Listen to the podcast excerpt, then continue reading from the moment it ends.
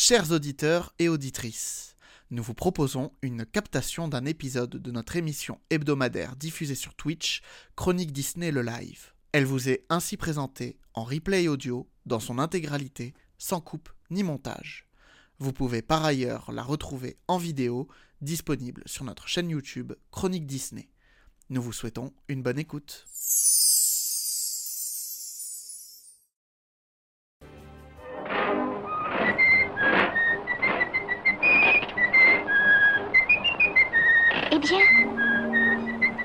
Une fois une princesse. Et cette princesse, c'était On dirait un conte de fées.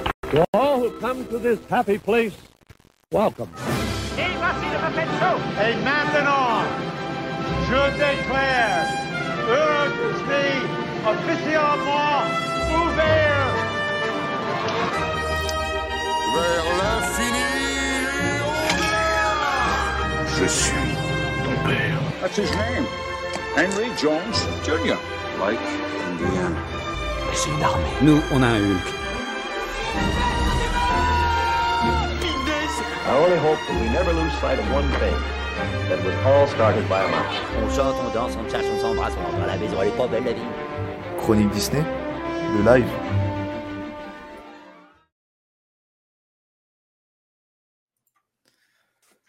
Bonsoir à tous. Salut. Nous sommes partis. Ça y est. Salut. Du coup, ouais, j'étais dans mes pensées. Euh, eh ben, bonsoir à tous. Nous sommes le mardi, euh, oui, le mardi 31 janvier.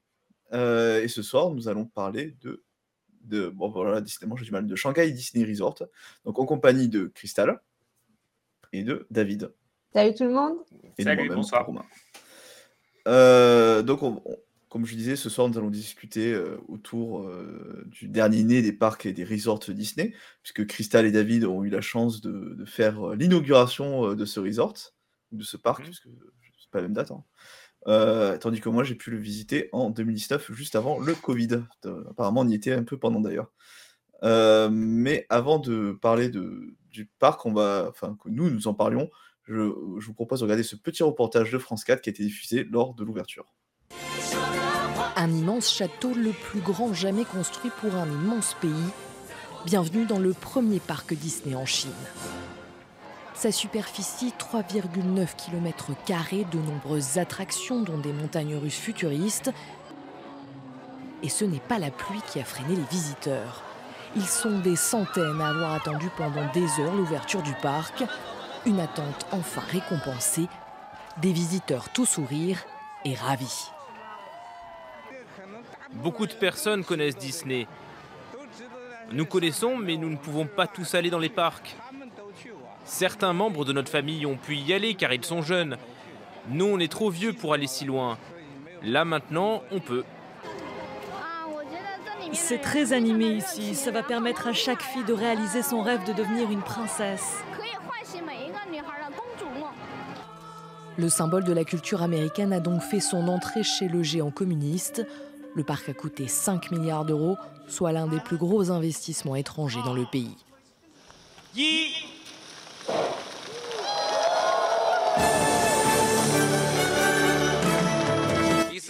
Un parc Disney à Shanghai, ça montre bien que les investisseurs étrangers ont confiance en la Chine, en son environnement et en ses perspectives. Le parc vise avant tout une clientèle de nouvelle classe moyenne avide de loisirs. Disney a calculé que 330 millions de personnes vivent à 3 heures de voyage de Shanghai, soit autant de clients potentiels. Euh, désolé, du coup, on est en train de discuter entre nous euh, derrière la, vidéo. Euh, donc, la vidéo qui revenait sur l'inauguration de Shanghai Disney Resort le 16 juin 2016. J'ai révisé. J'ai surtout les fiches de David pour m'aider euh, sur les dates. Parce que, euh, voilà, donc, petite. euh, donc, est-ce que l'un de vous deux pourrait revenir sur pourquoi un resort en Chine déjà pour, euh, Euh, oui, si vous- je, je peux le faire si vous voulez. Euh, à la base, c'était un projet de je Michael pense que Eisner. tu connais mieux l'histoire. euh. C'était un projet de Michael Eisner, hein, qui était le président de Disney depuis euh, les années 80 jusqu'à 2005, globalement. Euh, sauf que pour pouvoir euh, s'implanter en Chine, ça n'a pas été euh, chose facile. Les relations entre Disney et le gouvernement chinois, ont, ça a été euh, il y a eu des hauts et des bas. Il y a eu notamment un bas avec la sortie d'un film Touchstone qui s'appelait Kundun et qui parlait notamment de la position du Tibet, du Dalai Lama, etc. Et donc ça a refroidi les relations aussi entre, entre les studios Disney et, et la Chine. Et globalement, ils n'ont pas réussi à, faire ce qu'ils voulaient et à s'implanter en Chine continentale. Et c'est pour ça qu'ils ont fait Hong Kong Disneyland à la place. C'est la Chine, mais pas vraiment la Chine non plus parce que c'est une, une, région administrative spéciale qui a un petit peu son propre fonctionnement, même s'il fait officiellement partie du pays. Donc ils ont ouvert euh, Hong Kong Disneyland, qui a ouvert en 2005, mais le but de tout, enfin l'idée en tête à ce moment-là, c'était déjà d'ouvrir un, un, resort Disney euh, en Chine continentale et donc à Shanghai, puisque c'est la ville euh, la, plus peuplée du pays. La ville, euh, le capital économique aussi de la Chine. Oui, voilà, c'est ça. Donc de toute façon, c'était là qu'il fallait qu'il soit. Et, et ce projet-là, comme Michael Eisner a été remplacé par Bob Iger en 2005, mais Bob Iger qui était déjà président en même temps que Michael Eisner était le directeur général, a bien suivi tous ces projets-là et s'est ensuite emparé du projet pour poursuivre ça et le mener à bien et puis ouvrir effectivement, faire ouvrir effectivement Shanghai Disney Resort en 2016. Donc c'est un petit peu un, c'est son bébé sans lettre parce que c'était pas lui qui l'avait initié totalement, mais bon, en tout cas, c'est lui qui a participé le plus à sa création en, tant que PDG. Euh, et, de toute façon, à l'époque quand Michael Eisner est parti, le, le resort n'était pas encore conçu, en tout cas pas ce qu'il est devenu au, final. Dans la réalité, il y avait sûrement des, des essais qui étaient euh, par-ci par-là. Oui, il y avait déjà des concept art, mais des concept art ou des choses, mais voilà. Mais le projet, ça a été vraiment un projet qui a été fait sous Bob Iger. Et euh, voilà. Après, pourquoi la Chine en général? Tout simplement parce que c'est une des puissances économiques majeures du monde. Euh, techniquement, il me semble même que c'est la première, mais il faut pas trop le dire. On continue à dire que c'est les États-Unis. mais bon, si on voit quelques chiffres, ça dépend du point de vue dans lequel on se place. Euh, c'est là où bah, il y a le plus de population. Enfin voilà, le, j'ai, pas du tout les chiffres en tête, hein, donc je vais pas en donner. Mais en tout cas, je me souviens. On est dans l'émission de France 24 le bassin visé, en tout cas par le, parc. Oui, voilà, enfin voilà, c'est énorme. C'est plus sur la population de la France entière, par exemple. Donc, alors qu'on est juste sur les alentours d'une ville, quoi, à 3 heures de route. Euh, donc voilà, donc ils se sont implantés là et, euh, ça fait maintenant déjà 18, 19, 20, 21, 22, 23, ça fait déjà 7 ans. Déjà, ça passe vite.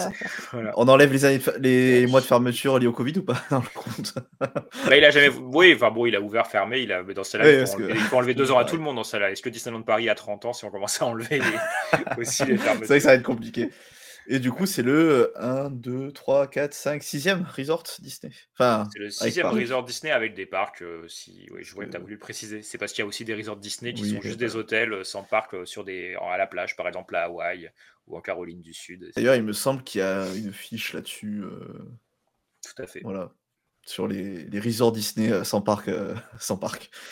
Et c'est le 14e parc Disney, 12e parc à thème et 14e parc en tout court si on compte les, parcs, les deux parcs aquatiques de Floride.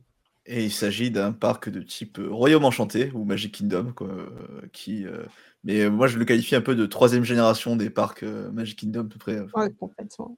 Ouais. Je pense que tout le monde est d'accord là-dessus. Tu, hein. reconnais le... tu reconnais le pattern, tu reconnais l'inspiration, mais clairement, c'est très similaire et très différent à la fois. Quoi. Ils ont innové sur tous les points, ils ont remis au goût du jour. Bah, moi, j'ai été hyper peu, intéressant. Je moi, j'étais un, peu, à visiter. un peu perturbé euh, justement par, euh, par ça. Ah, moi, j'aime bien ça parce que ah, je, mais je, ouais. Moi, j'ai toujours pensé que le Magic Kingdom en Floride était une, c'était une erreur d'avoir fait un parc identique à Disneyland. Et si ça ne tenait qu'à moi, j'aurais fait à chaque fois des parcs différents dans tous les resorts où ils vont. Mais bon, forcément, parce que j'ai un regard euh, actuel où on peut voyager un peu plus facilement, etc. ou alors avec Internet, on arrive à voir les différences, à les analyser bien évidemment, tout ça a été fait à des époques où on passait pas comme ça de la côte est à la côte ouest en un tournement. Ah non, on n'allait pas, à, pas à Tokyo comme ça. Et quand on ouvre à mm. Paris, bah oui, on va mettre des attractions similaires, même si on les améliore. Mais, euh, mais voilà. c'est peut-être là où c'est intéressant de parler de Shanghai Disneyland, vu que les attractions, quand même, elles sont assez euh, novatrices. Mais on va peut-être revenir plutôt en deuxième partie, parce que du coup, on s'égare. J'ai juste mis euh, pour les mm. gens qui ne sont jamais allés une petite carte de Shanghai avec un premier cœur au centre où là, il y a marqué Shanghai. C'est The la place du peuple en français, je pense, qui est euh, People Square. Oui. qui est la place centrale de, Shanghai. Et euh, le deuxième cœur, donc euh, dans la partie un peu verte, c'est où est le resort. Donc c'est desservi par le métro, c'est desservi par le. Alors c'est un train à suspension magnétique, il me semble, qui va jusqu'à l'aéroport. Le maglev. ouais. donc c'est hyper accessible, c'est très bien indiqué, enfin aucun souci. c'est même pas 20 minutes de l'aéroport en taxi, si on avait pris le taxi. Euh, Enfin voilà. Quoi, taxi, même du cœur de Shanghai, c'est pas très loin. hein. Ouais, mais j'aime bien le métro, j'aime bien les transports en commun. Et franchement, c'était en plus ils sont tellement propres, enfin, il y avait aucun. Voilà, juste pour dire oui, que je trouve que c'est un resort quand même qui se fait bien. euh, bah, quand on visite Shanghai, aller à Et- Shanghai Disneyland, enfin. Ouais, il est très accessible. ouais. Oui, bah nous, euh, pour la petite histoire, moi en fait, je, je vivais à Shanghai pendant cette période-là, donc euh, j'étais pas à l'hôtel euh, à chaque fois que j'y suis allé, et je le faisais en métro euh, sans aucun problème, assez régulièrement. Voilà, si jamais il y a des gens qui veulent y aller, au moins ça, ça peut les rassurer un petit peu, tout simplement. Et les encourager Euh, à visiter la ville aussi. Pardon? Non, et les encourager à visiter la ville aussi. Euh, Oui. Qui n'aient pas peur de sortir un peu des, des- du, royaume enchanté, justement. Oui, euh, bah- Shanghai, Shanghai se visite très bien, euh, il y a de l'anglais euh, dans, les, dans, dans les indications. Oui, bah, c'est vrai fait. que personnellement, j'avais fait Pékin, Shanghai, Hong Kong. Et c'est vrai que Shanghai, euh, Hong Kong, j'en parle même pas car c'est une ancienne, euh, ancien territoire anglais. Mais c'est vrai que Shanghai, tu- on- ça parle beaucoup plus anglais que par exemple à Pékin, qui est pourtant la capitale politique, où là c'était euh, très compliqué. Mais on s'en sort quand même, même à Pékin. oui, on s'en sort toujours. hein, je veux dire, euh, langage des signes, hein, c'est universel, enfin, langage des signes. Vous avez compris. Euh, Mais oui, bon. non, j'ai quelques anecdotes justement à Ah oui. Shanghai. euh, on a eu du mal. Oui, voilà, pour acheter un truc à Mais bon, manger, je crois. ouais. Et non, et surtout, en- Oui. maintenant, euh, on a tous des petits ordinateurs euh, qui font les traductions. euh, Oui. Donc, euh, vous installez euh, une appli genre Google Traduction, enfin, ça, ça marche très bien. Et... Sans oublier le VPN quand même, parce que pour le coup, euh, Lui, il n'avait pas marché. si on voyage en Chine. Comment? Lui, il marchait pas le VPN. Non, moi non plus. Euh, mais bon, c'était en 2016, donc euh, j'avais pas non plus un téléphone euh, hyper performant. Mais bon, c'est vrai que c'est quelque chose auquel à prendre en compte, je pense, quand on se dit qu'on va visiter la Chine, parce que bah, il y a beaucoup de choses qui fonctionnent pas. Il y a, on peut vite se retrouver bloqué en fait. Ah Après, au ou- niveau de la communication, si on prend pas. Moi, ce que je conseille, c'est plutôt de, en fait, euh, aussi de télécharger l'application euh, de messagerie euh, locale qui s'appelle WeChat, qu'on connaît pas en Europe, mais qui, est, qui a des milliards d'utilisateurs. Euh, et, euh, et en fait, ça s'utilise très bien, donc il vaut mieux avoir Ouais. ça. Et, on peut ça, servir de et cette application-là pour les paiements. C'est un système de. QR code pour payer plein de choses, donc ça peut être très Et pratique. pour, les, et pour les traductions aussi, il suffit juste d'appuyer sur un message pour le traduire immédiatement dans la messagerie, ce qu'on peut pas faire avec euh, Messenger ou WhatsApp, par exemple. Donc, euh, on peut le faire sur Instagram, mais pas dans les messages privés. On peut le faire sur les quand on voit des, des publications. Là, on peut le faire dans les messages, et c'était plutôt plutôt utile. Et euh, enfin voilà, donc c'est vraiment quelque chose que tout le monde utilise là-bas. Donc, euh, et du coup, le VPN n'est pas eu, il marchera, mais sans VPN. C'est ce que les Chinois utilisent. Parce que Google, l'écosystème Google, c'est un peu compliqué. hein. Ouais, ils n'ont pas, tout- ils ont enfin- pas YouTube, ils n'ont pas plein de choses comme ça. Ouais, nous, on était juste avant, plus, euh, le centenaire de, de la- de- de l'avènement du Parti communiste au pouvoir, donc euh, c'était vraiment encore plus bloqué que d'habitude. Euh, Enfin, bref. Euh, Ouais, surtout si on veut communiquer avec ses proches euh, ouais, c'est ça. à l'étranger et tout. Moi, j'ai envoyé des emails qui ne sont jamais sortis de Chine, je pense. Donc, euh, pendant quatre jours, ma famille n'avait pas de Mais nouvelles. après, voilà, sur place, finalement, on s'en sort très bien. C'est ça qu'il faut, ça, c'est très, Oui, sur place, il n'y a pas. c'est bien indiqué. Enfin, voilà, si vous voulez aller, euh, aller dans le parc, euh, voilà. Et, pas Euh, besoin de, et pas besoin de visa si jamais vous y allez moins de 6 jours hein, au passage. hein. Ouais. Enfin, vrai, non, euh, j'ai des bêt- 72 j'ai des heures. C'est 72 heures, mais ça peut être 6 jours si jamais vous passez par là entre deux pays différents. C'est-à-dire que si vous faites euh, France, Shanghai Entre- après, et après Hong Kong, parce que Hong Kong ça compte, bah, si vous restez que 6 jours à Shanghai, c'est bon, vous n'avez pas besoin de visa. Si en revanche vous allez à Shanghai que j'avais 6 jours et que vous rentrez, là par contre ça marche pas, parce Bah. qu'on considérera que Shanghai est votre euh, destination finale principale. Nous, nous, on avait fait deux semaines, donc justement, on avait fait un visa. D'ailleurs, ce- c'est c'est quelque chose de faire un visa de, de cette envergure avec. euh, ils demandent bah, les revenus, l'employeur, enfin plein de choses. Enfin, ça, c'est beaucoup de démarches administratives, mais après. bon. Alors, Et ils le contrôlaient aller- régulièrement. Par contre, à chaque fois qu'on demandait le passeport, ils, ils contrôlaient qu'on était bien avec un visa valide. Mm. Donc vous vous amusez pas à faire un J'avais 72 heures plus. le, euh, voilà. ouais. le, le visa dont on parle, c'est 146 heures, je crois, donc 6 jours. Euh, parce que après je partais au Japon, donc je m'étais arrêtée 4 jours à Shanghai. Et ça venait d'être mis en place depuis euh, peut-être deux mois. Donc, euh, surtout au départ à l'aéroport, tout le monde me demandait Vous avez bien un visa? Vous avez bien un visa? Donc, il fallait que je réexplique à chaque fois. Je ne sais pas si ça s'est un peu plus démocratisé maintenant. Mais en tout cas, ce qui était bien, c'est qu'à l'arrivée à Shanghai, il n'y avait pas grand monde qui utilisait ce visa, donc je suis passée très très vite euh, comparé Ouais. à tout le reste. Je l'ai utilisé aussi quelques fois, euh, puisque pour rester longtemps à Shanghai, il fallait parfois sortir et rentrer. On n'avait pas le droit de rester euh, trop euh, plus d'un mois. Mais, euh, et parfois, entre deux étapes, ça m'est arrivé d'utiliser aussi ce- ce- cette exemption de visa de 144 heures. Et, euh, et je me rappelle même, euh, entre le, la première fois que j'ai utilisé, qui devait être vers février 2016 et juin, j'ai vu arriver les panneaux euh, indicatifs dans l'aéroport, Mm. etc. Enfin, c'était vraiment quelque chose qui avait été mis en place à ce moment-là. Euh, je crois que ça n'a jamais été officiellement dit comme ça, mais c'est même probablement. euh, enfin, Shanghai Disney Resort fait peut-être partie même des raisons pour lesquelles ils ont mis en place ce, Oh cette oui. exemption de visa pour pouvoir euh, inciter les touristes à s'arrêter à Shanghai et pas juste à. C'est je connais quelques personnes qui ont fait Shanghai ou Hong Kong, puis avant d'aller au Japon, quoi. Typiquement, c'est assez Oui, voilà. Euh, du coup, vu que David a fait l'ex- l'explication, euh, on va dire historique, euh, enfin, du resort, Cristal, est-ce que tu veux pas nous faire une petite présentation du resort On- a la carte affichée pour t'aider. Alors, je ne vois pas bien. Ah, je, mince. attends, je l'ai- moi aussi sous les yeux. Bah, du coup, on est sur, comme on disait, un, ti- un- un parc de type Royaume Enchanté. Donc, il y a à peu près le même layout que tous les parcs qu'on connaît, hein, avec un hub central et le château en plein milieu. Euh, mais en fait, on va pas retrouver beaucoup de choses similaires. Ou alors, du moins, ça va être similaire, mais assez différent. Donc, euh, il y a beaucoup, beaucoup d'innovations, beaucoup de changements. Et euh, du coup, c'est déroutant. Ça peut être déroutant parce qu'on va s'attendre à, retrouver des repères qu'on ne va pas forcément retrouver. Tout en ayant voilà, cette configuration assez familière en rentrant. ben, dès qu'on rentre dans le parc, on a cette, cette grande rue. Alors, c'est pas Main Street USA cette fois, c'est Mickey Avenue. Donc, euh, on va pouvoir la, remonter. Donc, c'est vraiment cette rue euh, qui a la même fonction que Main Street USA, qui est pleine de, boutiques et de restaurants et qui va vous mener jusqu'au château. Mais bah voilà, on n'est pas, on n'est pas dans, le, dans, un, dans les États-Unis du, du début du siècle. On va être vraiment dans le monde. euh, c'est un peu une sorte de Toontown. Ah, moi, je suis d'accord, c'est. Oula, il y a téléphone qui est tombé. C'est un peu une- Elles se sont obligées de faire un, elles se- sont obligées de faire gag dès qu'elles parlent de Toontown. euh. c'est vrai dans le thème. Voilà, exactement. Ça, c'était pour le, pour le thème. Euh, et donc, Mickey Avenue, va y avoir beaucoup, beaucoup de détails qui vont faire référence notamment aux cartoons euh, plus des années 20, 30, 40. Donc, vraiment euh, old school. Et si vous êtes fan euh, vraiment des, des, des- des personnages Disney euh, de type euh, Mickey, Mickey, Mi- ah, pardon, Mickey, Minnie et compagnie, euh, il y a des références à la pelle dans tous les coins. Quoi. Ah ouais, non, mais c'est, moi je le trouve assez bien construit ce, ce land, hein, notamment la boutique du coup qui est sur la gauche à la place de l'Emporium, qui fait toute la rue de mémoire. J'ai, un doute, je vais Mm. regarder sur le plan. Avec euh, les caisses qui sont dans la banque. Pratiquement, ouais. À la les banque, caisses oui, dans la banque. Je trouvais ça très sympa, enfin un système de, de, de- de banque, euh, de- d'avoir thématisé ça finalement dans les banques. Enfin, mais ouais, enfin oui, c'est un Main Street USA euh, revisité à sauce, sauce euh, toon. Ouais, cartoon, ouais. Et c'est Y a- la tête y a- là en fait. Ouais, vas-y, excuse-moi, vas-y. T'as fait le resto aussi ou pas? T'as le- t'as visité le fast-food euh, qui est sur plus, dans plusieurs salles, etc. euh, Non, j'ai et pas fait le. Non, non.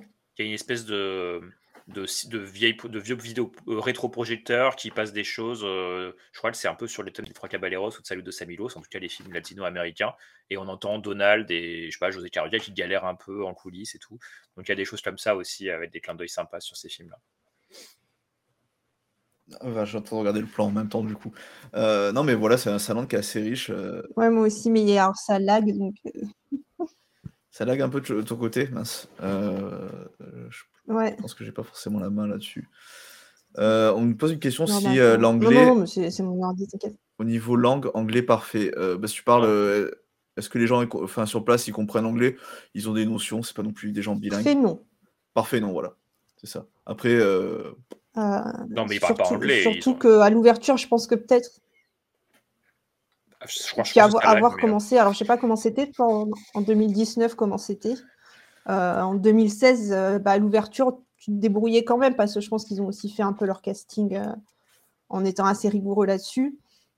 Maintenant, commence à évoluer, sachant que je pense que principalement la clientèle, ça doit être un... En fait, je parle avec Théo, Théo, c'est pareil, l'anglais reste assez sommaire puisque euh, 99% de leur clientèle est, est japonaise. Non mais c'est ça, c'est, euh, il faut, Au final, euh, bah, Shanghai, c'est pareil. tu vas pas discuter avec euh, les cast members, mais après, faut tu t'en sors très bien. Et euh, j'ai une photo ap- un peu après euh, dans les restaurants. Souvent, il y a les plats, euh, enfin des faux plats, oui, avec Ouais. le nom. En anglais, ouais, c'est En marqué anglais. en dessous. Et Non, mais il y a du les coup, faux euh, plats en plastique aussi. C'est ça. Mais, mais même dans la ville, en fait, il y a ça. Ouais, c'est peut-être c'est pour tous les touristes. Du coup, en fait, tu t'en sors très bien. Et après, bah, quand tu à la file d'attente, de toute façon, Mm. euh, pff, pour t'installer, euh, t'as pas trop de problèmes. Quoi. Tu fais, euh, voilà, on est combien? Voilà, et ils te montrent à ranger et terminé. Oui, voilà, ça reste. Si vous avez l'habitude, si vous avez l'habitude des parcs Disney, vous ne serez pas non plus dépaysé. C'est les, mêmes réflexes euh, partout. quoi. Et du coup, Donc, euh, pour le temps d'attente, euh, ouais. vous, vous arriverez à le repérer. C'est ça, et oui, et, et la signalétique est en double, hein, enfin en chinois et en, en anglais, donc il n'y a pas de problème. euh, Et puis de toute façon, le, le plan et le programme sont disponibles en anglais. Donc, euh, oui, euh, Et une petite subtilité d'ailleurs sur le- les enseignes en anglais et en chinois, c'est qu'elles sont en grand en chinois et en petit en anglais, là où à Hong Kong c'est l'inverse. Ah, bien vu, j'avais pas fait gaffe. C'est que le, le nom officiel pre- premier, en tout cas de l'attraction à Shanghai, c'est le nom en chinois. D'accord. Non, mais je- j'avais pas fait attention à ça. Enfin bon, du coup, euh, pour revenir sur le fait que c'est un parc qu'on dit troisième génération, c'est vrai que du coup, on n'a pas le Main Street traditionnel. euh. En fait, on, a un parc qui est euh, enlevé de toute cette nostalgie de l'histoire américaine, quelque part. On n'a pas de Frontierland.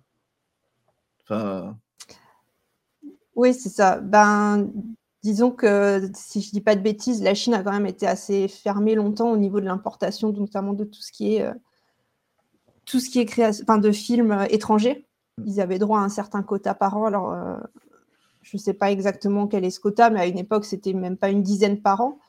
Donc, en fait, il y a toute une culture américaine avec laquelle nous, on peut avoir grandi en Europe que eux n'ont pas du tout. Donc, plein de références, que ce soit la référence euh, du Grand Ouest ou, euh, même de, la, pop culture plus récente, ou même des, des films Disney de façon globale, quoi, ils- qu'ils n'ont pas.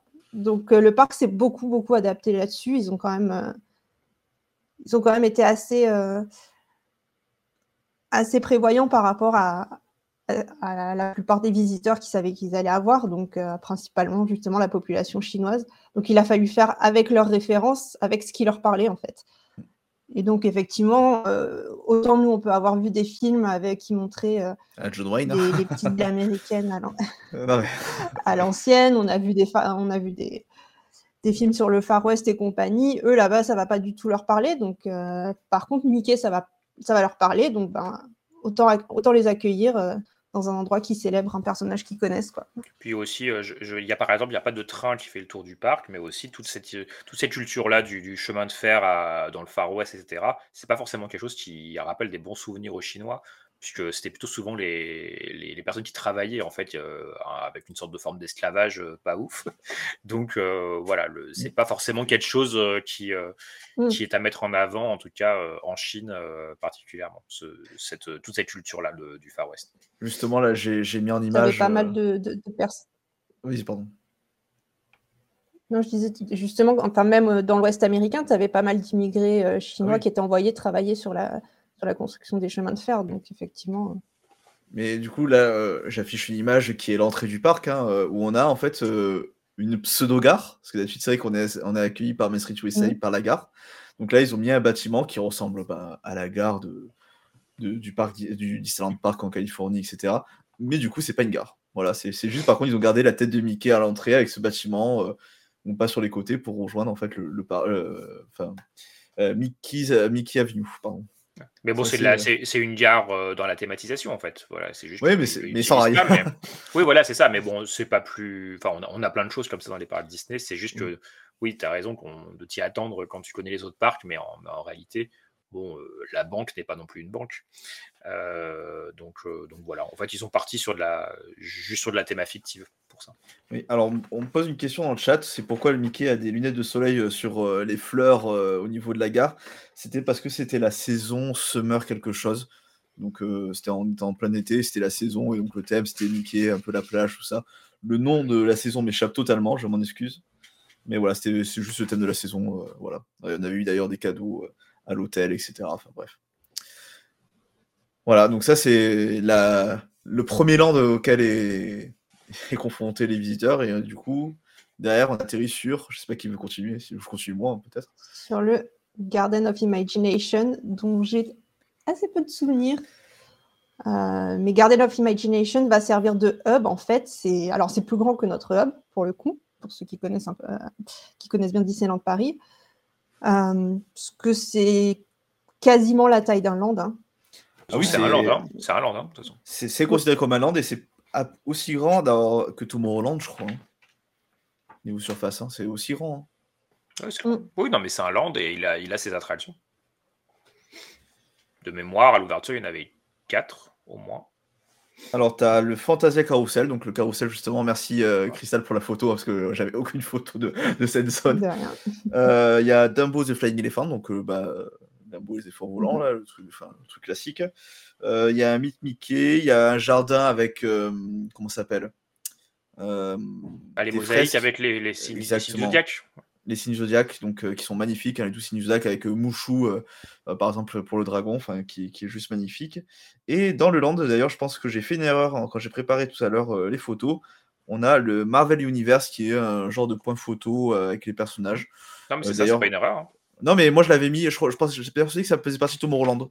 Ah oui, non. Non, non, mais non, non, ça fait partie de, de, du Gardens of Imagination, qui est un point photo avec plein de personnages Marvel. Mais il y, il y a encore ou pas? Bah, en 2019, il était encore. Oui, parce que je sais pas si ça reste. en tout cas, il y en avait aussi un sur Star Wars à Tomorrowland, et celui-là, il me semble qu'ils l'ont fermé. Alors, nous, il était pas ouvert quand on y était, mais. Ouais, mais celui-là, ils l'ont fermé. Parce que Star Wars ne marche pas en Chine, donc en fait, ils ont laissé tomber. Par contre, Marvel marche, donc effectivement, je peux comprendre qu'ils laissent, euh, laissent ouvert. Et ils ont même rajouté des statues euh, de Navi, euh, d'Avatar sur un chemin, je sais plus où, dans, dans le parc aussi. Donc, parce que Avatar marche très bien. Pour le coup, ça fait un peu, on rajoute des trucs vite fait. ça marche, on rajoute vite fait, quoi. Écoute, au parc Walice Studios, on a rajouté des éléments de char Toy Story euh, sur un chemin. je, ne connais pas ce parc. C'est vrai qu'on avait dit en plus, oh avant le début du live, qu'on allait parler du, de de Paris. Tant, trop tard, tant pis. Non, mais c'est pas. mais oui. Mais, euh, ouais, mais Marvel, Universe, c'est juste une tente euh, avec des trucs, avec des points photos et des décors à l'intérieur. Mais c'est vrai que ça a un peu rien à voir avec la théma de Garden of Imagination. Mais bon, il est là. Et c'est vrai que c'est un land à part entière, en fait, c'est assez impressionnant, car c'est. Vous voyez Central Plaza, vous multipliez par 10, j'exagère un peu, hein, avec 2-3 attractions dessus. Oui, mais je, suis, du Sud, voilà, j'ai le droit. et euh, remarque, je suis pas le seul du Sud autour de ce soir. je crois qu'on est tous du Sud. Hein, on, est tous les trois du Sud. on est tous les trois du Sud. Hein. c'est ça. Même ouais, donc, et en fait, enfin, voilà, on a Central Plaza multiplié par je sais pas combien et avec des attractions dessus, et ça fait vraiment le, point central du, du, parc. Et c'est vrai que ça, c'est totalement différent de ce qu'on connaît pour les Magic Kingdom, les Royaumes mmh. Enchantés ailleurs. D'ailleurs, Dumbo est du coup Dumbo et le carrousel sont devant le château, alors qu'ils sont mm. habituellement à Fantasyland, donc derrière le château. Là, c'est la première fois qu'ils sont à l'avant. Et euh, à propos de Dumbo, euh, c'est la seule attraction Disney qui existe en autant d'exemplaires, puisqu'en fait, elle existe dans tous les parcs de Team Royaume Enchanté. Vous allez me dire le carrousel aussi, mais sauf que le carrousel, c'est pas le même à chaque fois. Mm. C'est là, typiquement, c'est Fantasia, donc c'est pas vraiment la même attraction. Voilà. Que, mais Dumbo, bon, Dumbo the Flying Elephant existe. Euh, en 7 exemplaires, puisque dans les 6 royaumes enchantés, et en Floride, il y en a 2. c'est vraiment le manège Disney qui, qui, a été le plus construit. si je dis ça, en plus, ce serait même encore plus, parce qu'il y a eu les anciennes versions de Dumbo euh, qui ont été remplacées euh, ensuite à, Disneyland et au Magic Kingdom aux États-Unis. C'est vrai. Non, mais la petite anecdote sympa. La, seule attraction. Après, quand tu dis que c'est dans le château, hein, rassurez-vous, on a une très belle vue. Enfin, c'est pas devant-devant, hein, c'est sur. Euh, oui, oui, c'est clair. Voilà, c'est bien fait. Euh, ils ont bien étudié le truc. Hein. Surtout que le château est très imposant. Et euh, juste pour pour pas être repris sur une potentielle erreur, c'est il y en a six. Il y a aussi Buzz l'éclair qui a été en six exemplaires. Mais je parlais de Dumbo particulièrement parce que Buzz l'éclair, l'attraction de Shanghai, est pour moi pas vraiment la même non plus que les autres. Et en plus, celle de Hong Kong a entre-temps fermé et est devenue notre attraction sur Ant-Man. Donc actuellement, il y en a plus de 5. Euh, voilà, il n'y a que Dumbo qui est partout. Euh, du coup, là, j'ai mis une petite, euh, petite photo. Ça, c'est la photo de Walt qui arrive à Los Angeles et qui est aussi à Disney avec California Adventure. Avec le château derrière, tout ça fait qu'il y a Disney California Adventure. Avec le, le château derrière, hein, c'est vrai que ce énorme château, hein, enfin, D'ailleurs, on nous dit en commentaire qu'il trouve que le. Alors, merci pour les, gens qui, disent que les photos sont jolies. Euh, je remercierai euh, mon ami qui a fait le voyage avec moi, euh, auquel j'ai voulu toutes les photos hier soir. Je lui ai demandé l'autorisation, je lui ai dit Est-ce que je peux prendre tes photos? Il m'a dit oui. Voilà, donc je le remercierai. Merci à lui d'ailleurs encore pour, pour, me laisser utiliser les photos. du coup, en commentaire, on nous dit que le château est énorme et que c'est un gros bloc. Oui. oui. oui, il est, il est très gros, mais euh, je, le trouve, je le trouve plutôt beau. Bon, bah, après, moi, il n'y a aucun château que je trouve pas beau. Euh, généralement, euh, c'est quand même un, bâtiment où dans chaque parc, ils, ils, donnent, ils prennent soin. Quoi. je le trouve plutôt pas mal en fait.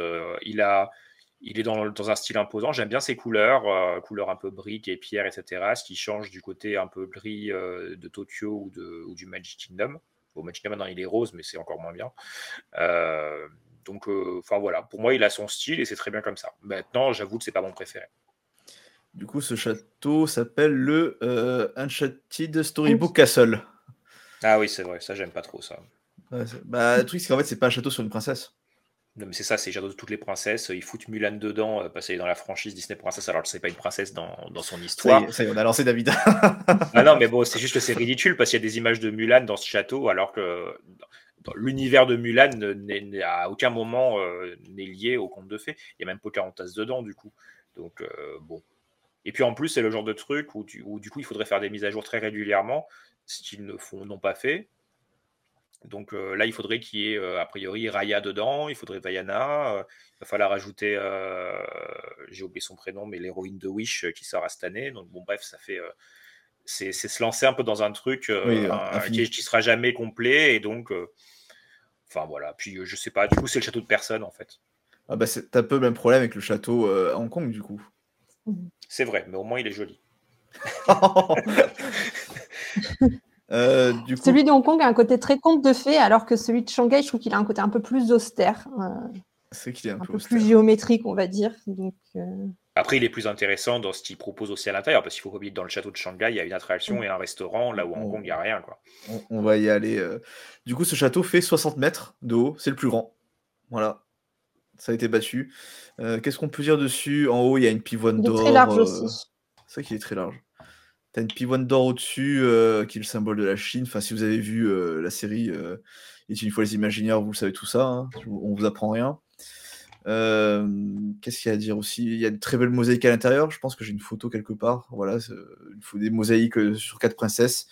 Donc il y a Tiana, enfin la princesse à la grenouille du coup, Réponse, Rebelle et la Reine des Neiges, où chacun c'est une saison. C'est assez sympathique. Hein. Euh, qu'est-ce qu'il y a à dire d'autre? Euh, Bah oui, c'est vrai que c'est quand même. Euh, je sais pas, vous avez autre chose à dire sur le château peut-être? Bah, si on parle de ce qu'il y a dedans, j'ai testé le restaurant et l'attraction, mais je sais pas si vous voulez en parler. L'attraction va venir après parce que j'ai mis deux trois photos, mais. Mhm. Moi, il y a quelque chose que je conseille éventuellement, c'est si vous voulez manger avec une vue magnifique sur le château. En fait, dans Garden of Imagination, il y a le Wandering Moon Tea House, qui est un restaurant, mais qui est un restaurant finalement value et qui a plusieurs salles en fait intérieures qui sont euh, euh, liées aux quatre éléments, si je dis pas de bêtises. Et il y en a une qui a une baie vitrée immense avec une vue fantastique sur le château. Donc voilà, si vous voulez euh, manger pas cher avec une belle vue. Et apparemment des plats traditionnels chinois d'après le plan de 2019. Oui, c'est ça. Bah, de toute façon, même toute l'architecture est très chinoise. C'est un, peu le lieu chinois du parc. C'est que nous, il nous faisait pas envie. Hein. Pour le coup, on était passé devant, on s'est dit, wow, ah non, il est, il est vraiment bien. Après, c'est sûr que si, on visite la, si on visite la Chine en plus, c'est vrai que c'est un peu le restaurant qui sert à rien parce qu'on a. Voilà. Mais bon, pour, euh, justement pour nous qui, qui sommes étrangers euh, et qui visitons le parc, c'est bien d'avoir aussi quelque chose euh, qui rappelle la Chine. On demande s'il y a une attraction dessous. Oui, on y arrive. On y arrive, calme. Mais il y, en a aussi une dedans. Hein. Moi, je parlais de celle de dedans. Il y a, une attraction dans le château. C'est que c'est. Attends, c'est quoi dedans? Je l'ai fait. C'est Blanche-Neige. J'ai oublié le nom de la Ah oui, c'est toute l'histoire euh, de Blanche-Neige euh, via des, C'est même pas des diaporamas car c'est interactif, c'est une visite guidée. Oui, c'est ça, une espèce de visite guidée avec de la projection, avec euh, des, de l'animation de, la, de l'animation inédite de Blanche-Neige en image de synthèse. Donc oui, voilà, c'est une attraction inédite. Ça s'appelle What's Upon a Time Adventure. Voilà. Bah voilà, c'est très bien. Et comme son nom ne l'indique pas, ça parle de Blanche-Neige. Donc. exact. Moi, je, je, rappelle que Heureusement qu'on avait vu le dessin animé qu'on connaît l'histoire parce que vu que c'était que en chinois, par contre, c'est vraiment la visite guidée. Euh, euh, oui, oui, c'est ça, mais bon, ça reste. Euh, ça reste très joli, très sympa. ça, ça, reste compréhensible quand même. Oui, c'est comme un peu les vilains au château de Tokyo Disneyland. C'est à peu près la même idée.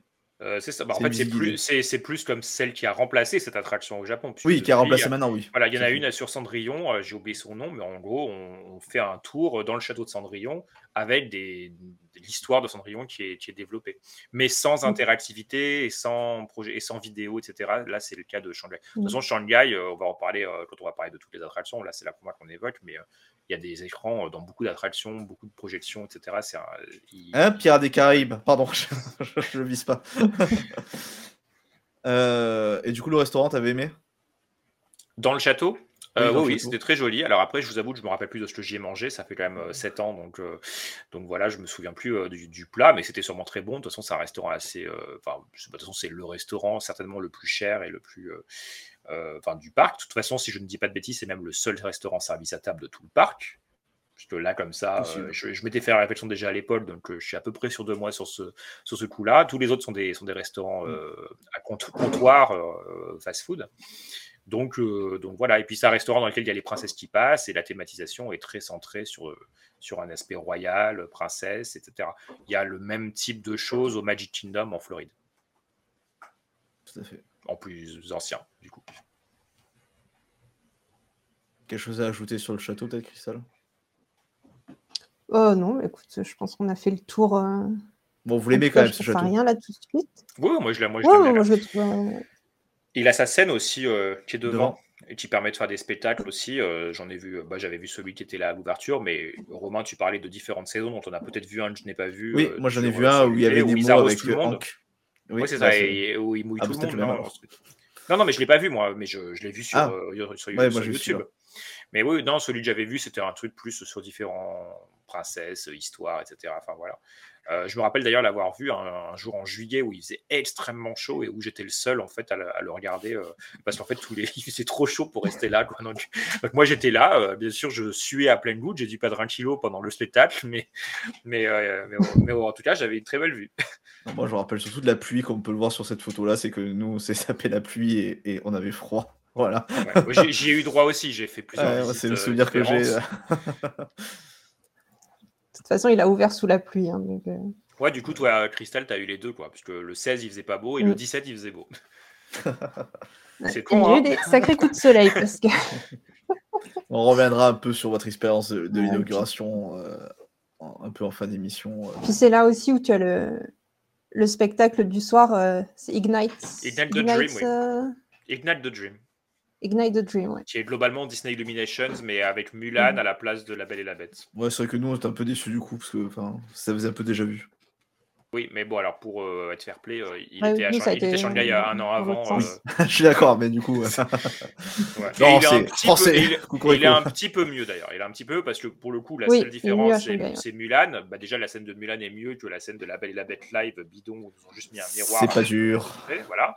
Et, euh, et en termes de, de mapping sur le château, bah, il a été pensé pour celui-là. hein, globalement, euh, globalement- Désolé pour le bruit euh, derrière. Je des- garde un- le chat d'un ami et il fait des bêtises. Ah, il faut dire que c'est un chat parce qu'on peut penser que c'est un esprit le frappeur qui est chez toi. Oui, non, non, non, c'est. Bon, après, il s'appelle Salem, alors bon, Ah, voilà. niveau. euh, c'est pour ça que ça lag aussi.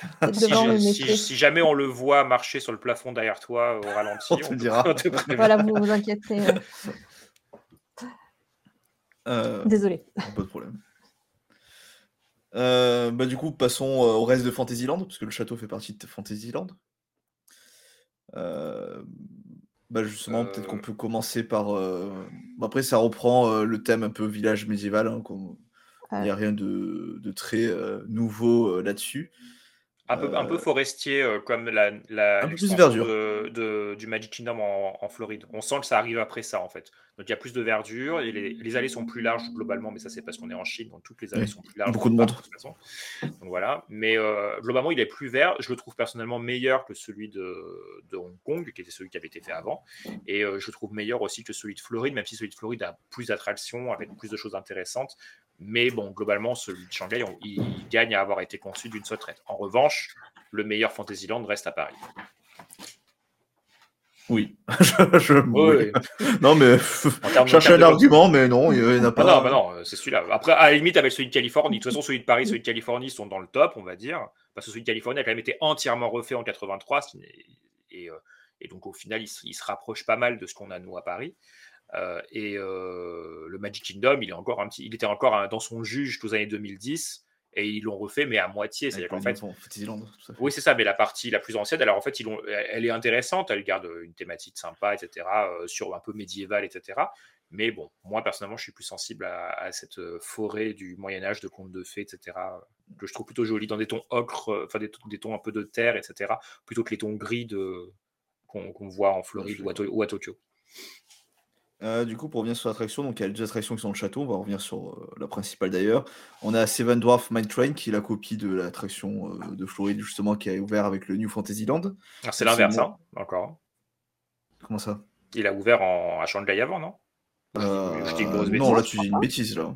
Ah non, je dis une bêtise, ok. Ah, tu dis une bêtise. Pour une fois, ah c'est rare. Ah non, non, si, si, si. En plus, euh, je viens de me rappeler que dans celui de Floride, il est même un peu mieux en Floride parce qu'ils ont rajouté euh, des éléments de l'attraction de Blanche-Neige. De, non, la scène de fin. Voilà. Et du coup, à Shanghai, il est un peu moins bien parce qu'il n'y a pas ça. Ouais, tout à fait. Pour une fois que David a dit une bêtise, retenez la date, c'est rare.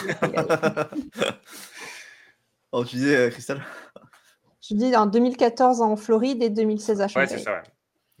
Euh, on a Peter Pan's Flight, qui est une version un peu améliorée d'ailleurs de, de, du classique qu'on a à Disneyland Paris. Hein. Ouais, surtout techniquement, euh, en, sur le ride system, déjà, c'est plus le même système. Alors, euh, je serais pas capable là, de, vous, de vous ressortir le, le, truc. Mais après, c'est euh, beaucoup de vidéoprojections aussi. Enfin, je sais pas ce que Crystal t'en avais pensé. Toi, c'est un peu ton film fétiche aussi. Oui, bah, ouais. c'est la même chose que ce qu'on connaît, mais effectivement, qui utilise pas mal de, de vidéoprojections pour pas mal de petits effets en plus. Donc, euh, donc on, on, reconnaît la, on reconnaît l'attraction. Hein, c'est, globalement le même parcours, les mêmes décors et tout, mais bon, on sent que euh, ça a été un peu remis à neuf. Ça, ça fait un peu la même impression que pour ceux qui ont, qui ont été à Disneyland Resort euh, en Californie. Vous avez le Dark Ride Alice, Alice au Pays des Merveilles qui a beaucoup, beaucoup été amélioré ah oui, ces dernières années avec justement des incrustations de, de vidéos et de, d'effets en vidéoprojection et compagnie. Donc, euh, ça garde le charme old school de, de des Dark Ride qu'on connaît, euh, mais avec une... c'est un peu dépoussiéré, va dire. Ça, c'est remis au goût du jour, quoi, techniquement. Mm. C'est très bien d'ailleurs, s'ils font des choses comme ça, moi, ça me va parfaitement. Oui, parce que c'est les petits trucs en plus qui font que c'est encore mieux, quoi. Ça, ça enlève rien et ça rajoute des petits effets très sympas. Pas comme Pierre des Caraïbes. Euh, pardon. Est-ce que ce serait pas. euh, je suis en pleine réflexion sur. Est-ce que ce serait pas la seule attraction avec Dumbo qui est, une, qui est inspirée d'une attraction de 1955 de, de Disneyland en Californie? Euh... À mon avis, oui. Oui, il y a des chances. Euh, je réfléchis, mais oui, oui. Tout le reste après, c'est après. Oui, oui, t'as raison. Oui, c'est que des choses plus récentes. En fait. Parce qu'après, le, le, seul autre Dark Ride de Fantasyland, c'était Winnie l'ourson. Tout à et fait. Winnie l'ourson, c'est un Dark Ride bien plus récent, plutôt des années 90. Oui, non, mais il n'y a rien de. Je suis en train de. Non, non, t'as tout à fait raison. Bon, donc c'est intéressant à noter, parce que c'est un peu. Ça fait le lien. Euh... Là, c'est un, un, peu, c'est la seule attraction majeure, parce que Dumbo, bon, c'est juste des éléphants qui tournent. Hein, donc, euh. On me dit d'arrêter sur euh, Pierre des Caraïbes. J'arrête, on en reparlera quand on parlera d'attraction. C'est que moi j'ai un problème avec cette attraction, mais c'est personnel. Elle m'a mal parlé un jour dans la rue. Enfin voilà. Euh, du coup, euh, l'attraction inédite, qui est quand même la grosse attraction euh, du land, à mon avis, pour les visiteurs réguliers des parcs Disney, on va dire, c'est Voyage to the Crystal Grotto. Enfin, Voyage to the Crystal Grotto, on va essayer de faire avec l'accent anglais. Euh, qui est en fait une, une balade en bateau, mais qui rentre sous le château à la fin. C'est vrai que ça, c'est euh, c'est du jamais vu dans ouais, un parc Disney. C'est très sympa. Donc, c'est des petites scénettes. Euh, ici, je vous montre par exemple sur l'écran une petite scénette avec euh, réponse. Donc, c'est des statuettes un peu. ça, bah, c'est un peu le principe des pays des contes de fées, quand même, on va dire. En amélioré. Je, dis, je, je, sais pas si c'est en amélioré, mais en tout cas, c'est pas des miniatures. contemplative. Ouais, c'est contemplatif, il n'y a pas d'action. Enfin, voilà. Et à la fin, du coup, on rentre sous le château. Euh, enfin, si, enfin, voilà, c'est très sympa et c'est vrai que c'est assez surprenant d'avoir une attraction qui rentre dans le château. euh. Enfin, Et encore de la vidéoprojection, du coup, parce que quand on est sous le château, il y a cette histoire de, de diamant là qui se met à, étinceler et qui commence à créer de la magie sur tous les murs. je n'ai pas mis d'image pour ceux qui regardent euh, la vidéo. euh, désolé pour ceux qui sont en podcast, euh, parce que bah, pour pas spoiler non plus. Mais oui, enfin, de toute façon, après, c'est dans le fil d'attente, on voit, on voit le cristal. hein, Il y a une fresque, on voit le cristal. Mais en fait, bah, voilà, c'est le château. Si j'ai compris, le château a été construit au-dessus de cette grotte, en fait. Oui, il y, a toute une comme ça, métho- il y a l'histoire. tout- il y a toute une mythologie autour de cette attraction qui est un petit peu l'attraction qui raconte aussi l'histoire du royaume fictif dans lequel s'inscrit ce château, en fait. Cet Enchanted Storybook Castle. Donc, on est dans un. euh, là, comme on voit sur la fresque, on est dans, dans un village au Moyen-Âge, dans, dans un conte de fées, enfin voilà. Et il y a ce cristal, et alors je me souviens plus exactement, mais bon, le- la présence de toutes les princesses ici découle aussi de ce cristal une espèce de truc à la série Princesse Sophia, si vous si vous connaissez aussi, où, où les princesses sont appelées par des par une espèce de, médaillon magique. Non, c'est une espèce de je sais pas là une amulette ou un truc. Enfin, c'est pas ça, hein, mais voilà, mais ce jeu c'est un petit peu dans ce goût-là. On, essaie de relier tout ça par un espèce de truc par une espèce de truc magique. Et, et, le royaume s'est construit comme ça, avec du coup le, bah, le, la royauté qui s'est construit ce château-là et le village qui est autour. Et merci à Dawel91 de nous suivre sur Twitch, il vient de, de nous suivre. Merci à lui. Euh, voilà, tu as quelque chose à dire peut-être sur le voyage de Crystal Grotto, euh, Crystal? Plus c'est ton attraction du coup. ouais, c'est mon attraction. T'as choisi ce pseudo pour l'attraction. J'en ai assez peu. Tout à fait. J'étais visionnaire. euh, non, j'en ai pas grand souvenir. Après, bon, ça commence à dater, hein, ma visite au parc. Donc, euh... Et comme je l'ai fait qu'une fois, mais bonjour, j'avais bien aimé. C'était une des premières qu'on avait fait en plus, donc ça te met bien dans l'ambiance. Euh... Parce que bah, tu es immergé dans le côté euh, très magique, très royaume enchanté, du coup. Donc, euh... non, c'est très sympa pour commencer euh, ou pour se poser un petit peu tout en restant immergé dans la magie. Donc, euh, Après, voilà, elle, elle casse pas trop. Je pense que les, la scène que tu as montrée. Dirait Non, mais bah, après, voilà, pour moi, c'est un mais peu comme. Euh, C'est pas son ambition. Oui, voilà. Et euh, je pense que la, la scène de réponse, c'est celle que tout le monde retient parce que, ben, avec les lumières, notamment la- l'affaire de nuit, c'est très très beau. quoi. Mm. Je pense même que l'attraction, je la conseillerais plutôt de nuit parce que les éclairages euh, rajoutent une petite dimension. euh. Supplémentaire. Ouais. C'est vrai que pour moi, il faut pas la rater cette attraction car c'est clairement une des innovations euh, du parc. Et du coup, merci à Katenja Cargo de nous suivre également. Et euh, du coup, je parlerai pas de Pierre Descailles pendant au moins 5 minutes. Je vous dirai pas de mal. Euh, Tant qu'on arrive au long. ça- exactement, je vais passer le, le- le truc en dernier. Euh, et du coup, en dernière attraction, bah, c'est le Alice euh, in Wonderland Maze. Je crois que c'est ça le nom exact. Je suis en train Ouais, de- c'est ça. Euh, ça, qui a- euh, la particularité en fait d'être bas- d'être basé sur le euh, Alice au Pays des Merveilles de Tim Burton. Voilà. Ouais, c'est très bien réussi. c'est sur le, le film live. Euh, oui, c'est plutôt, c'est plutôt très bien. D'ailleurs, c'est euh, basé sur ce film live, mais sans reprendre exactement euh, euh, la- les- le visuel du film. C'est-à-dire qu'en fait, c'est comme si on avait repris le film live pour ensuite le réanimer, quoi, en quelque sorte. On a, c'est, c'est une version de cartoon de, euh, du film live. Donc, on retrouve quand même la Reine Rouge, etc., qui, qui ont été créés pour le film, puisque dans le, le dessin animé Disney, c'était euh, la Reine de cœur, qui n'a pas du tout le même visuel. Là, c'est celle avec une grosse tête euh, jouée par Helena Bonham Carter, mais version cartoon. Euh, il est plutôt sympa. Un truc qui est sympa, c'est que quand on va vers le château, enfin sympa ou en tout cas intéressant et notable, c'est qu'on passe sur, sur un pont. euh, je ne sais pas si vous vous souvenez. Et du coup, on voit le labyrinthe, on voit tout l'intérieur Oui. du labyrinthe en se penchant euh, du dessus. Donc même si on ne le fait pas, on peut voir un peu comment c'est fait. Et de toute façon, quand on le fait, honnêtement, pour le coup, euh, à la différence de celui de Paris, c'est vraiment impossible de se perdre. En fait, c'est vraiment un chemin. Euh, très euh, très classique quoi c'est pas euh, le but c'est pas que les gens y passent trop de temps non plus alors qu'à Paris sauf pour les personnes comme nous qui connaissons le labyrinthe par cœur les gens peuvent galérer un petit peu quand même pour en sortir à un moment donné Ouais. Mais c'est vrai qu'il est magnifique. Moi, je le trouve magnifique ce labyrinthe. Voilà. Ah oui c'est très joli Ouais, Puis il permet d'avoir aussi des, des- des très belles vues du château, puisque le château, en fait, tu as l'impression que le labyrinthe, c'est un peu le jardin du château. Et euh, comme il est vraiment en contrebas, tu as des très belles vues du château qui t'apparaît encore plus imposant, puisqu'il te surplombe euh, complètement. Euh, je me rappelle qu'on l'avait fait en plus au coucher de soleil, enfin, ça avait vraiment donné des. C'était vraiment très très beau à ce moment-là. Mm. Donc, euh, rien, que pour, rien que pour le plaisir des yeux, de la balade, euh, des paysages que tu vas avoir, faut pas le louper. Ok. Du coup, juste pour finir sur Fantasyland assez rapidement, nous on a mangé au Tangle Tree Tavern, donc basé sur, sur réponse. Et juste comme on en a parlé tout à l'heure, euh, du coup, je montre en image euh, un exemple de la, nourri- de la fausse nourriture présentée pour les touristes avec bah, les prix, Ouais. qu'est-ce que c'est, etc. Comme ça, voilà. Donc, euh, en effet, le resort, même s'il parle pas énormément anglais, c'est très accessible pour les étrangers. Enfin, vous inquiétez pas, ça se passera bien. Mm. Tout est fait pour que vous passiez du bon temps et qu'on vous prenne votre argent, parce que bah, forcément.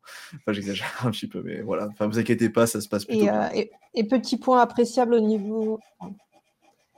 Petit point appréciable au niveau des restaurants, c'est que tu as toujours, toujours un plat végétarien euh, vraiment mis en avant dans la carte. Donc, euh, J'ai l'impression que c'est un peu plus culturel. J'avais trouvé ça plus facile de manger euh, à Shanghai euh, pour des options végétariennes, à, Sha- à Shanghai, Di- euh, Disneyland pour les options végétariennes qu'à Shanghai même. Oui. À Shanghai même, tu vas peut-être. Enfin, en tout cas, à l'époque, je galérais un peu plus. quoi.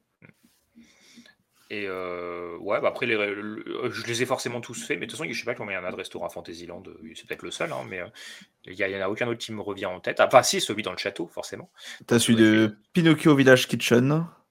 Et Ah après, oui, c'est oui, que des trucs à attraper, des, des petits trucs Ouais, à ok. grignoter, quoi. Mais oui, celui de réponse de mémoire, j'étais un petit peu déçu par la taille euh, à l'intérieur. C'était pas très grand. hein. C'est vraiment le comptoir et, euh, et puis euh, Après, c'est très joli. dehors. Quoi. Non, mais voilà, c'était. Mais oui, c'est joli. Après, c'était juste pour euh, montrer euh, justement que, enfin, vous inquiétez pas, tous les restaurants, en fait, il y a ça, le, le côté, on vous montre la nourriture euh, dès que vous arrivez, en fait. Ouais. Comme ça, moi, vous êtes sûr de pas vous tromper. Euh, voilà. Donc ça, c'était Fantasyland. Où est-ce que vous oublié voulez aller? le- bah, T'as le- la salle de spectacle où il y a la Reine des Neiges. Tout à fait, c'est qu'il y a- grande salle euh, au fond de- du land. C'est vrai que nous, on l'a pas fait. Euh, bah moi je l'ai fait, mais bon après c'est en gros c'est le c'est le spectacle de karaoké euh, un petit peu comme on a eu à Disneyland Paris au Chaparral Theater à l'époque à Frontierland ou qui existe aussi à Disney's Hollywood Studios dans une salle très quelconque euh, du, du parc en Floride. Donc c'est un spectacle où le but c'est de chanter avec les personnages. Il est mieux que celui de... en fait il est il y a il a été conçu euh, pour le coup pour le, à l'ouverture du parc, donc il y a un petit peu plus d'effets spéciaux, de choses, et la salle en elle-même euh, change euh, au niveau des murs, etc. Il y a de la vidéoprojection là encore. En revanche, le décor est assez simple en fait sur la scène, et pour le coup, à Disneyland Paris, on avait un vrai décor avec des arbres enneigés, etc., qui était en fait de la récup du spectacle Mickey et la magie de l'hiver, donc c'est pour ça qu'on avait ça. Mais euh, bon, à Shanghai, euh, j'étais un petit peu déçu par la, par, euh, par la scène en elle-même. Mais le spectacle est une très très grande salle, et, et, et s'ils veulent faire autre chose, ils, peut- ils pourraient facilement faire un grand show là-dedans. C'est en anglais? Je me rappelle pas, je crois pas. hein. Ok. Je pense- Je- je non, pense- mais je. Bon, après, c'est des chansons. Après, c'est pour chanter les chansons de la Reine des Neiges. euh, bon. Oui, ça, tout le monde le sait. tout le monde les connaît dans on ne connaît pas les, on connaît pas les paroles en chinois, mais bon, euh, on n'est pas, pas perdu dans ce qui est en train de se passer. Moi, samedi dernier, j'ai révisé les, les mouvements. euh, Enfin, bref. Euh, ok. Euh, bah oui, là, par contre, pour le coup, on va peut-être pas rentrer dans, le- dans, dans les boutiques, etc. Mais on a fait un bon vision d'ensemble de Fantasyland. Euh, Est-ce que vous voulez faire. Tu sais qu'on va peut-être pas faire tout- tous les lands, parce que ça va être un peu long. Bon, on quand les faire un peu plus, ra- plus rapidement, peut-être. Peut-être les faire plus rapidement. Vous voulez passer à quoi? Tomorrowland. Mm. Allez. Allez, Tomorrowland. Tomorrowland qui est pas bien grand, donc euh, Hop, ah bah du coup ça c'est pas dans Tomorrowland, pardon. Non. Voilà, Tomorrowland. Euh, Donc bah oui, c'est vrai qu'on retombe sur le Tomorrowland euh, américain finalement. Futuriste, euh, enfin c'est pas Discoveryland quoi, oui, ça je veux non, dire. mais plus futuriste. On n'est pas dans le steampunk comme chez nous, effectivement. On reste dans le futuriste euh, et, et on a euh, la grande attraction euh, niveau sensation forte qui fait rêver tout le monde, euh, donc Tron. Ah, tu parles de Tron de de... Tron. Ah, tu parles pas de Jetpacks? Pardon. Non. Ah. C'est très bien, Jetpack. C'est ça. sympa, Jetpack. Donc Tron. Euh, Tron Light Cycle Power Run qui, qui va au- être qui est copié en, au Magic Kingdom de Floride et qui va ouvrir bientôt là-bas. Mais c'est une attraction qui a été conçue là-bas. Et d'ailleurs, c'est oui, c'est le seul Tomorrowland sans Space Mountain du coup, puisque c'est ça qui le remplace. Oui. Oui, il n'y a pas de Space Mountain, Euh, tout à fait. Mais c'est le seul, hein, si je dis pas de bêtises. Et d'ailleurs, Oui. euh, Magic Kingdom va être le seul qui va avoir les deux. Euh, et euh, donc voilà, c'est vraiment construit autour de ça, avec cette grande structure, qui est une espèce de canopée là, euh, qui fait des vagues et qui, et qui a des, des effets lumineux le soir qui sont vraiment très sympas et tout ça. Et, et comme vous voyez un peu sur la photo, ça, ça fonctionne avec des passerelles ce land. En fait, il y a, il y a- il y a une sorte de, il y a un petit peu comme le, le niveau du sol, mais aussi les niveaux des passerelles où on peut se déplacer et aller d'une Ah, attraction c'est à l'autre. peu, euh, Donc il y a ce côté euh, où on vit un peu sur deux, on vit sur deux niveaux qui est intéressant.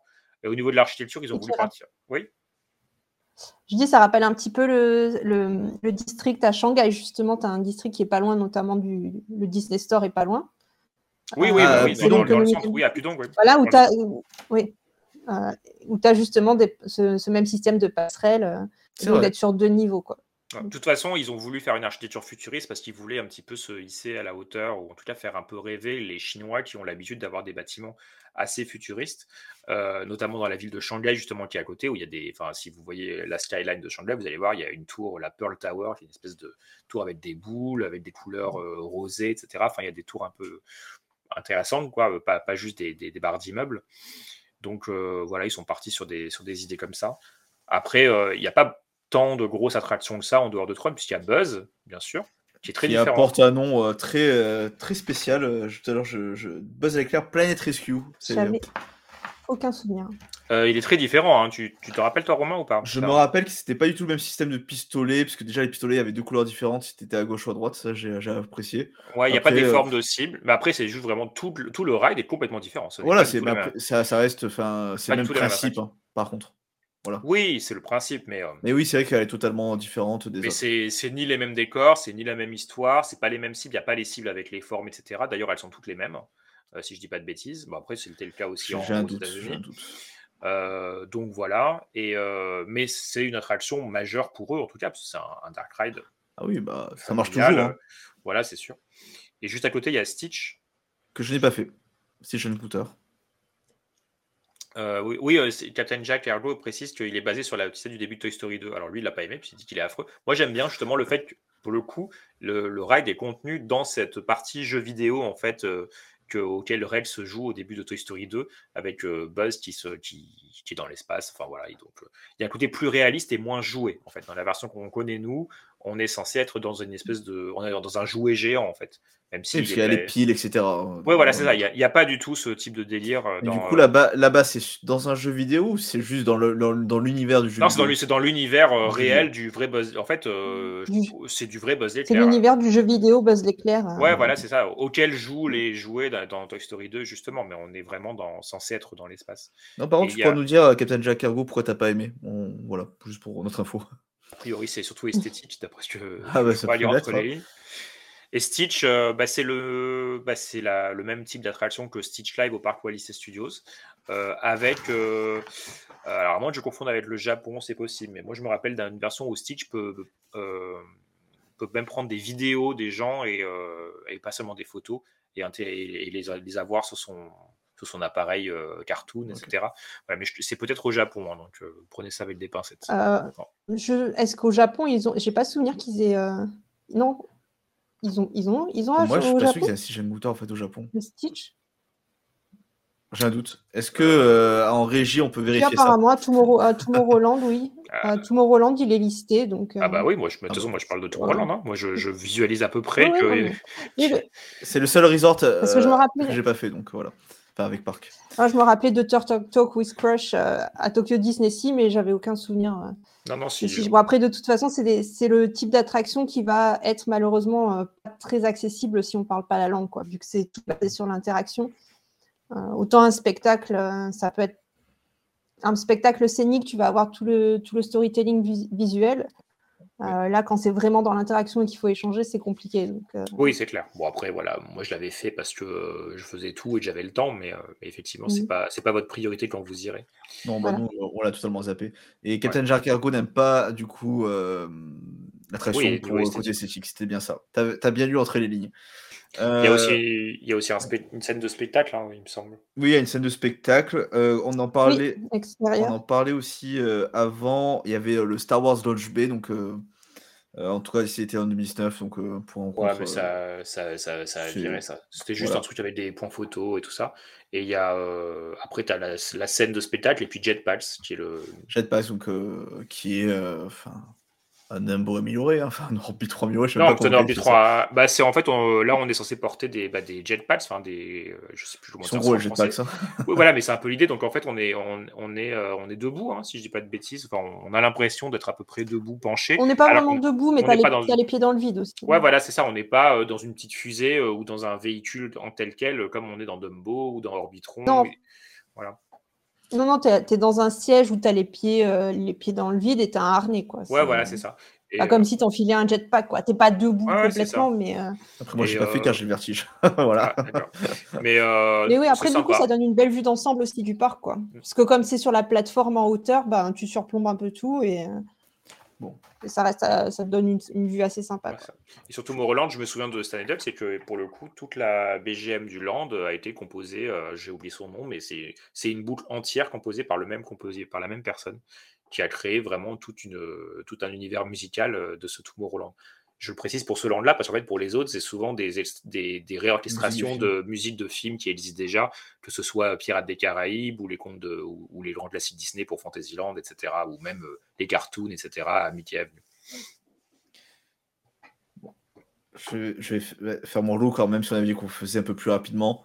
Bah, je suis obligé de dire mon petit mot sur euh, Tron, la Sacred Power Run. Oui, parce qu'on on, on, est passé. Parce que du coup, euh, on a fait le reste d'attractions. Bon, on va revenir quand même sur la principale. Enfin, donc cette montagne russe qui remplace euh, bah, Space Mountain. C'est que d'habitude, Tomorrowland, euh, on va pas parler de Discoveryland, mais Tomorrowland, c'est vraiment basé sur la conquête de l'espace. hein. Beaucoup. Ouais. Enfin, en tout cas, euh, centralement. Et du coup, bah, ici, c'est pas du tout le cas. hein. Enfin, on arrive dans, dans l'entrée d'attraction, il y a la machine pour euh, numériser euh, les personnes comme dans le film, et on se retrouve bah, dans le royaume des programmes, hein, dans, dans, dans, les ordinateurs. Et c'est vrai que cette attraction, pour moi, juste, ça a été une claque. Enfin, d'un point de vue visuel, enfin, c'est juste magnifique. D'un point de vue sensation, le fait d'être euh, accroupi entre guillemets sur des motos, enfin, c'était totalement quelque chose de nouveau pour moi. Enfin voilà, moi je trouve que c'était c'est un des meilleurs coasters, que, enfin montagne russe qui a pu faire Disney. c'est même une des meilleures en fait tout court. Hein, voilà. je suis un peu plus mitigé que toi. Ah Parce je, m'attendais à pas mal, euh, pas mal de choses différentes, notamment par le fait que, effectivement, la façon dont tu es installé sur, euh, sur le coaster est quand même assez innovante, assez différente de ce qu'on a l'habitude de faire. Euh, je suis très très fan du film Tron l'héritage et c'est vrai que du coup, on a énormément cette esthétique, mais du coup, je trouve que l'esthétique, tu la retrouves plus dans la file d'attente que dans le ride même. C'est vrai. et en fait, c'est, je dirais que c'est l'ambiance de l'intérieur du ride qui m'a un peu déçue parce que je l'ai trouvée finalement euh, assez décevante par rapport à l'ambiance de la file d'attente qui était très proche du film. Euh, alors qu'à l'intérieur, je sais pas, c'était un peu différent, c'était un peu plus conceptuel. Je sais pas, j'ai pas trop compris ce qu'ils ont voulu faire. Euh. Ils ont surtout fait ce qu'ils ont pu, je pense, parce que fait, à chaque fois ils sont nuls hein, sur les intérieurs de, de coaster, c'est compliqué. Euh, et, là, ils ont. on n'est pas au niveau de Fly Force, hein, mais. Non, non, non, mais là, euh, moi, moi, moi, j'avais, moi, j'avais trouvé ça. Euh, non, moi, j'avais trouvé ça bien parce que généralement, il n'y a rien dans les coasters à chaque fois. Sur même Space Mountain, même de la Terre à la Lune, faut être honnête, même si l'attraction était bien et qu'elle avait son, son univers, Bon, c'était euh, des trucs en carton euh, posés dans différents mmh. endroits et on voit et, c'est tout quoi. Donc euh, là, il y a quand même un, grand écran sur le côté avec une moto qui est censée nous rentrer dedans et qui explose. Je suis pas sûr sur un écran, David. Pour le coup, j'ai réfléchi après coup. Je pense que c'est un miroir, que c'est ta moto qui change de couleur sur un côté. Je suis pas sûr, mais. Il y a peut-être un effet comme ça, mais il y a forcément un moment où il y a un écran parce qu'on voit une moto qui se pète la gueule. Ah oui, non, d'accord, oui, ça, ça, ça, c'est un écran. Mais justement, il y a un effet où c'est un euh. miroir. En fait, c'est ta moto où tu es dessus que tu vois pas qui change de couleur pour faire un effet de on se frôle. Ouais, d'accord, ok. Non, mais c'est possible. Et puis après, il y a plein de, mm. de, bah, de, de, lignes de lumière, etc., pour créer euh, un petit peu l'univers. Mais forcément, euh, il y a les rails, il y a des choses où ils peuvent pas. même dans les, même dans le, ce qui est pour moi le meilleur coaster en intérieur qu'ils aient fait, qui est le Guardian of the Galaxy Cosmic Rewind à Epcot. Euh, même là, on peut encore voir si on cherche des choses qui, qui rappellent qu'on est dans un coaster, mais euh, ça reste des, des, écrans, etc. Je ne sais pas si on arrivera vraiment à, dépasser ça. C'est compliqué de thématiser un coaster. Voilà, mais Cosmic Rewind, pour le coup, on n'en est pas loin. Mm. C'est moi, la, en tout cas, la première fois que je l'ai fait, j'ai complètement zappé qu'il y avait les rails, etc. Donc c'est déjà ça. La deuxième fois, on est obligé d'être un peu plus attentif et de, et de les voir. Mais euh, non, non, c'est moi, je, moi, je trouve ça bien. Je trouve ça très bien. En tout cas, je trouve ça mieux que Space Mountain à l'intérieur. Après, on ah. peut, ah on peut juger sur la qualité du ride en lui-même. Euh, Space Mountain à, Paris a un ride avec des loopings, etc. Donc, ah oui, là, il n'y a pas d'inversion. Euh. Etc. Voilà. Mm. Metron va plus vite et on est en position moto. La position moto fait euh, beaucoup de choses. Voilà, donc, franchement. Ça, change au niveau des sensations aussi, c'est autre, autre chose. Oui, voilà, enfin, tout ça, ça peut, ça peut se jouer. Et puis Tron a son. C'est quand même très sympa aussi la partie en extérieur, même si thématiquement ça n'a aucun sens. Ça n'a aucun sens, c'est ça qui est dommage. Voilà, ça, ça m'énerve d'ailleurs, mais bon. mais, euh, mais le, le, fait de le faire euh, en termes de ouais, c'est assez épique, quoi, le truc, euh, quand on passe là dans la. Et puis même quand on voit les autres passer, etc. C'est vrai que c'est dommage car c'est juste après le, le, launch, juste après le, lancement, et euh, tu es plongé dans la file d'attente, pof, tu sors mm. des coups à l'extérieur. Ouais. C'est dommage. C'est un peu Surtout de mémoire, c'est. T'as vu sur les, sur les allées de locker où tu ranges tes sacs et compagnie. Ah oui, tu as, vu sur les allées, sur les allées dégueulasses. Parce que comme tu ne peux mettre, euh, tu peux pas mettre tes affaires personnelles nulle part forcément dans le véhicule, euh, c'est un des rares endroits dans les parcs Disney où tu vas devoir poser ton sac euh, dans un locker au préalable. Quoi. Et ce sera également le cas au Magic Kingdom. à peu près. Euh, bah, c'est sous ouais.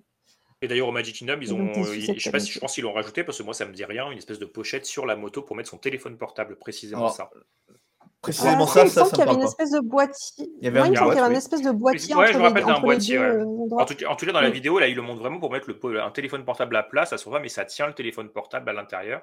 D'accord, ouais, non, c'était pas ça exactement, mais il me semble qu'on avait un, espèce de petit boîtier. On a un truc, mais je pense que c'est plus, tu peux même y mettre tes clés si jamais tu t'as oublié juste d'enlever ça. Oui, ce que tu as dans les poches, quoi. Ouais, voilà, éventuellement. Moi, tu peux garder ton, ton, ton, ton, téléphone, ouais, et tu le mets Moi, j'avoue, j'ai gardé mon téléphone dans la poche, hein. faut pas non plus déconner, il va pas s'envoler. Moi, je l'avais mis, je crois que j'avais une petite sacoche ou un petit sac, et du coup, ça rentrait dans le. Bah, après, la première fois, j'avais dû faire comme toi, mais pour l'avoir fait plus, j'ai eu la chance de le faire vraiment, je sais pas, j'ai dû le faire presque une dizaine de fois sur mes différentes visites. qui est toute, toute de 2016, hein, à la période d'ouverture, mais j'ai fait plusieurs journées. bon, après, c'est pas si terrible que ça, enfin, ça rentre quand même, etc. Donc, enfin, ça s'envole pas. C'est pas un gros coaster non plus. Enfin, voilà. Et, qui est... et d'ailleurs, du coup, toute cette zone est magnifique de la nuit, enfin, tout ce land. Ouais, ça rend très bien. Vraiment voilà. top. Beaucoup plus la nuit que le jour d'ailleurs. Oui, bah tu perds un peu le côté béton. oui. Voilà. Euh... Ensuite, il reste euh, encore. Alors, il reste Land, Toy, hein. Toy Story. Land. C'est sûr. Bah, Toy Story Land, on va pas y rester très longtemps, puisque aucun... euh, toi, Ah, tu on l'as fait. faire Toy Story Land, c'est rapide. Il y a que toi qui l'as Bah fait. oui, bah oui, c'est vrai que ça a ouvert. Ah là là, j'ai ouvert la fi- le truc juste avant pour dire la date. Et forcément, j'ai déjà En 2010. oublié parce que. Voilà, merci. bah du coup, c'est euh, bah, c'est exactement le même principe hein, que ce qu'on a à Paris, que ce qu'il y a à Orlando. hein, euh, D'ailleurs, on trouve plus ce côté Orlando, je trouve, avec les allées larges. Euh, au niveau attraction, bah il n'y a rien de sensationnel. Euh, Qu'est-ce que je noterais en fait sur euh, le Land Toy Story Land C'est peut-être un peu plus de thématisation d'un point de vue boutique, notamment le euh, Hals Barn, enfin comme dans, dans le dessin animé que j'ai trouvé très sympathique. Euh, et euh, les différents points de restauration qui ont la forme des boîtes de jouets. Ouais, C'est vrai que joli, du coup, nous en fait, on n'a pas de point de restauration, en fait, c'est ça le truc. Et du coup, on a la boîte de Buzz l'éclair et euh, où on peut prendre à manger. Mais après, voilà, c'est c'est une attraction. Il y en a même une de moins, parce qu'il n'y a pas les parachutes, il me semble. Mais il y en a... Non, ça revient même parce qu'à la place, ils ont autre chose. Voilà, ils ont autre chose à la place euh, qui s'appelle. Oh là là, j'ai décidément ma mémoire, elle est, euh, elle est terrible. En tout cas, c'est assez. Euh. Ouais, C'est c'est ça. des, c'est des- c'est des trucs qui tournent. euh, C'est un truc qui tourne, donc. Oui, voilà. c'est ça. Tu montes dans un chariot tiré dans un- par un poney et Ouais, qui commence à c'est- tourner autour d'un axe. C'est Cars 4 Oui, pour c'est- Rally, hein, euh, t'es mis sur des Voilà, choses. Oui, c'est c'est ça. ça. Après, il y a Rex Racer, du coup, c'est plus RC Racer, c'est Rex Racer. Ouais. Pourquoi? Bon, parce qu'ils ont mis Rex à côté, ils ont mis la, c'est Rex qui doit. Ouais, voilà. Non, la- mais voilà. la télécommande. quoi. En fait, c'est Rex qui doit activer la télécommande de karting, tout simplement. Après, voilà, c'est c'est très joli. Ça ressemble plus à euh, Sky Orlando avec des allées larges. D'ailleurs, c'est une rue un peu en sens unique. hein, comparé à nous, c'était, euh, ça faisait un peu plus un arc de cercle, on va dire. Et voilà, et en fait, j'ai rien à dire là-dessus car c'est pas intéressant. Enfin, Bah, ce que je- je- pour quels gens qui connaissent, quoi. Juste deux trucs que je dirais perso, c'est du coup c'est la première extension du parc. C'est la première fois qu'ils ont Ouais. rajouté un date de Et 2000. pour le moment, la seule. Et pour l'instant, c'est la seule, même s'il y a Zootopie qui sera la deuxième. Et, euh, et aussi, il y a déjà un Toy Story Land à Hong Kong Disneyland, donc euh, quasi Mm. dans le même pays, Mm. selon euh, du point de vue chinois ou du point de vue européen où on se place. Et le Toy Story Land de Hong Kong est le même que celui de Paris avec les trois mêmes attractions. Euh, les différences, c'est de la verdure, euh, des toilettes en plus, et puis euh, Ouais. quelques petits détails. Oui, mais oui, du coup, personnellement, moi, je trouve ça très décevant d'avoir fait ça. En pro- la première extension, tu fais un land qui existe déjà à Hong Kong et qui n'est pas non plus le land de fou. Ah, ça sent plutôt le truc, on ne veut pas mettre trop de budget non plus, ce qui est assez incompréhensible pour un parc qui marchait bien en C'est tout cas. ça. Donc ça, moi perso, J'ai je l'impression que tu- c'est un peu du gâchis d'avoir euh, perdu du temps avec ça. Que là, maintenant, on est à 7 ans et on va avoir Zootopie. Et qu'est-ce qu'on a eu entre-temps? Un Land Toy Story, je veux dire Disneyland Paris, vous prenez les 7 premières années, pardon, mais il y a beaucoup plus de choses qui se sont passées Ah, que la mais Space Mountain, le pays des contes de Bah, fées, Indiana Indiana Jones, enfin, il y a plein de choses hein, qui sont passées. Mais Après le Toy Story Playland, euh, j'ai l'impression qu'ils les ont tous lancés plus ou moins en même temps parce que ça devait être euh, une zone assez facile à, à Oui, c'est pas construire et rapide. Ils ont, ils ont, voilà, ils ont tous poussé comme des champignons dans, la moitié, dans plus de la moitié des parcs. Mais bon, c'est vrai que c'est un peu dommage quoi, Bah, d'avoir. c'est dommage car tu as un parc, euh, ouais, on va beaucoup se, ré- se répéter, la troisième génération de Magic Kingdom. Et derrière, avec que des lands, euh, à part Fantasyland, euh, et encore, c'est- même là, c'est- il y a quand même vachement de choses inédites. Et paf, on te sort ça qui est un copier-coller. Dommage. Oui, oui. Mm. Moi, je trouve ça un, Voilà. un peu dommage. ouais. Et surtout que on parlait un petit peu de l'évolution, mais euh, enfin, je veux dire, euh, je disais 7 ans, ça allait dans 3 ans, le parc a 10 ans. Euh, à 10 ans, nous, on avait un deuxième parc à Paris, même s'il est- il était ce qu'il était. Mais en termes de, quanti- en termes de quantité de, de nouveautés, il y avait quand même, quel- il y a, Oui. il y a quand même quelque chose. Alors que là, on sait très bien que dans 3 ans, il n'y a pas un deuxième parc qui va ouvrir parce le Après, la question, c'est est-ce que le parc marche financièrement? C'est ça le, Il me semble qu'il a très bien marché Ah, si, sa si, première il, année marchait très bien. Après, moi, j'ai pas les chiffres depuis le Covid, c'est très compliqué euh, parce qu'il appartient à- majoritairement à la- à- au gouvernement chinois. Peut-être que c'est parce que j'ai j'ai pas pris le temps d'aller chercher l'info. Mais euh, bon, c'est un peu plus compliqué. Il ferme, il ouvre, à mon avis. euh, Oui, ça avec le hein. Covid. euh, mais Voilà. Mais, bon, c'est le même le cas à Hong Kong aussi. Et Hong Kong, ça les empêche pas de continuer à construire Arendelle en ce moment. Alors, et Shanghai, ils construisent Zootopie. Mais en fait, c'est plutôt l'avant Covid, où vraiment, quand il avait ouvert en 2016, on s'attendait quand même à ce qu'il y ait un peu plus de choses qui se passent, voire même que le deuxième parc soit annoncé dans les cinq premières années de vie du, parc. Sachant que pour Disneyland Paris, c'était le cas, hein, puisque le, à l'ouverture même du parc, on, nous parlait déjà, le deuxième. Voilà, on parlait déjà du deuxième qui a finalement ouvert sous une forme différente, mais ça, s'est passé. Donc, euh, bon, voilà, ça c'était le point. Euh, Juste pour info, euh, sur sa première année, 11 millions de visiteurs. Bah, c'est énorme. Bah c'est énorme. Mm. Ça, faisait qu'il était le huitième place, le huitième parc au niveau mondial de fréquentation. Oui, pour un parc qui vient d'ouvrir. C'est énorme. Après, enfin, ça a été fait pour ça. Hein. Bah, c'est que le marché, euh, le marché euh, touristique de la Chine a explosé euh, ces dernières années. Hein. donc, il s'est énormément développé, d'où l'apparition de tous les parcs d'attractions qui ont été créés et, et, Shanghai Disneyland. On a Jojo Disney 1955, je pense savoir qui c'est, hmm, qui dit que oui, c'est la place a copie à l'époque. On l'a dit, c'est vrai que c'était le truc. allez, on copie Toy Story Land, on le met là, on le met là, on le met là, mais c'est dommage. du coup, il nous reste deux zones. Après, on va vite parler euh, de ce qui est autour du parc et un peu de votre euh, expérience inauguration. Euh, vous préférez Adventure Isle ou Treasure Cove? Treasure Cove, c'est mieux peut-être, donc peut-être le grand dernier? Moi, je préfère Adventure Isle, mais je préfère Adventure Isle. Tu veux le garder bah, Non, je sais pas. En langue, bah, je sais pas. Allez, Treasure Cove, de toute façon, on a dit. Ah, voilà, magnifique photo de pirate. on a dit 5 minutes qu'on s'appelle que j'avais pas le droit de parler de Pirates des Caraïbes en mal. Donc c'est bon, c'est réglé. Ah bah là, on va, on va parti, puisque tout le land est basé sur Pirates des Caraïbes. Et ça, pour le coup, ça ne euh, me gêne pas. Voilà. C'est très bien fait. En fait, ça va remplacer plus ou moins les Adventureland qu'on va avoir, euh, qu'on va avoir dans les autres parcs, en partie parce que euh, donc, tout est basé sur l'univers de Pirates des Caraïbes des films, avec énormément de références, avec forcément l'attraction Pirates des Caraïbes, mais qui va être très différente de ce qu'on a l'habitude de, de ce qu'on connaît, puisque c'est complètement remis au bout, au bout, du jour et c'est vraiment fait par rapport au film. Et qui utilise beaucoup de technologies différentes. Donc, euh, oui, c'est ça. On aime ou on n'aime pas. Il y a, y a pas, mal des, pas mal d'écrans. Alors, euh, les écrans sont pas en 3D, c'est quand même notable, parce qu'à l'époque, je me rappelle qu'on se posait un peu la question est-ce qu'ils allaient le faire en 3D ou pas? Quand on fait un truc aussi immersif, ça aurait pu valoir le coup. Ils l'ont pas fait parce que je pense qu'ils ont voulu s'épargner la complexité de, de, l'ajout euh, mm. Au jour le jour de l'utilisation. Euh, donc, en fait, on est sur de très grands écrans qui sont intégrés dans des décors réels avec, avec, des, le bateau qui passe. Donc, il y a de l'eau et il peut y avoir des, des écrans qui vont jusqu'à jusqu'à l'eau, en fait, avec également sur les plafonds, ce qui fait qu'on peut, quand on est sous l'eau, on peut avoir la surface qui est représentée au-dessus de notre tête par, euh, par, euh, par, ces, par, ces, projections. Euh, et il y a pas mal d'effets pratiques, d'effets réels, comme par exemple à la fin, une espèce d'inondation lors d'un combat entre Jack Sparrow et je sais plus qui, peut-être Barbossa, j'ai le doute. Non, c'est euh, David Jones. David Jones, voilà. Donc quand ils se battent, ça crée une espèce d'inondation et puis dans, dans, les, dans la vidéo et puis ça, ça se termine sur de et, et à ce moment-là, on fait une chute en arrière à ce moment-là. C'est vrai que du coup, technologiquement, en fait, on a un bateau qui euh, part un peu dans tous les sens car il est guidé. Hein, c'est même plus, euh, enfin, c'est pas comme Pirates des Caraïbes à Paris ou ailleurs. C'est voilà, donc ça c'est assez euh, innovant techniquement. Et comme tu dis, il y a une intégration euh, décor euh, caméra. Moi, enfin, du coup, ça s'appelle Battle of the Second Treasure, donc la bataille pour le trésor englouti. On va traduire ça comme ça. du coup, il y a une partie qui se passe sous l'eau et c'est vrai qu'il y a une scène magnifique. Enfin, ça, c'est vraiment la scène qui m'a ébloui dans l'attraction où on a du décor réel avec des bateaux engloutis, enfin, etc. C'est juste magnifique. Moi, le, après, bateau, le... bateau change de sens, de, de peut aussi euh, avancer sur le côté, en arrière, etc. Ah oui, il est totalement guidable. Il change de rythme et tout, en fait. C'est ça qui m'a bluffé, c'est que tu n'es pas sur un rythme constant toute l'attraction. Euh, ça va s'adapter à ce qui se passe. Tu commences doucement, il y a l'élément perturbateur. Ça, du coup, le, rythme change, va être irrégulier.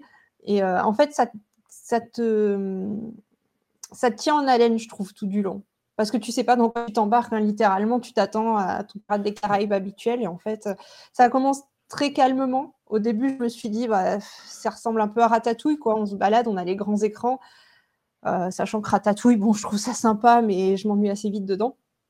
Mais en fait, euh, Pirate, ça part très vite. Euh, tu pars très vite dans l'action. Et, et, voilà, les, changements de rythme, je trouve, font vraiment sa richesse.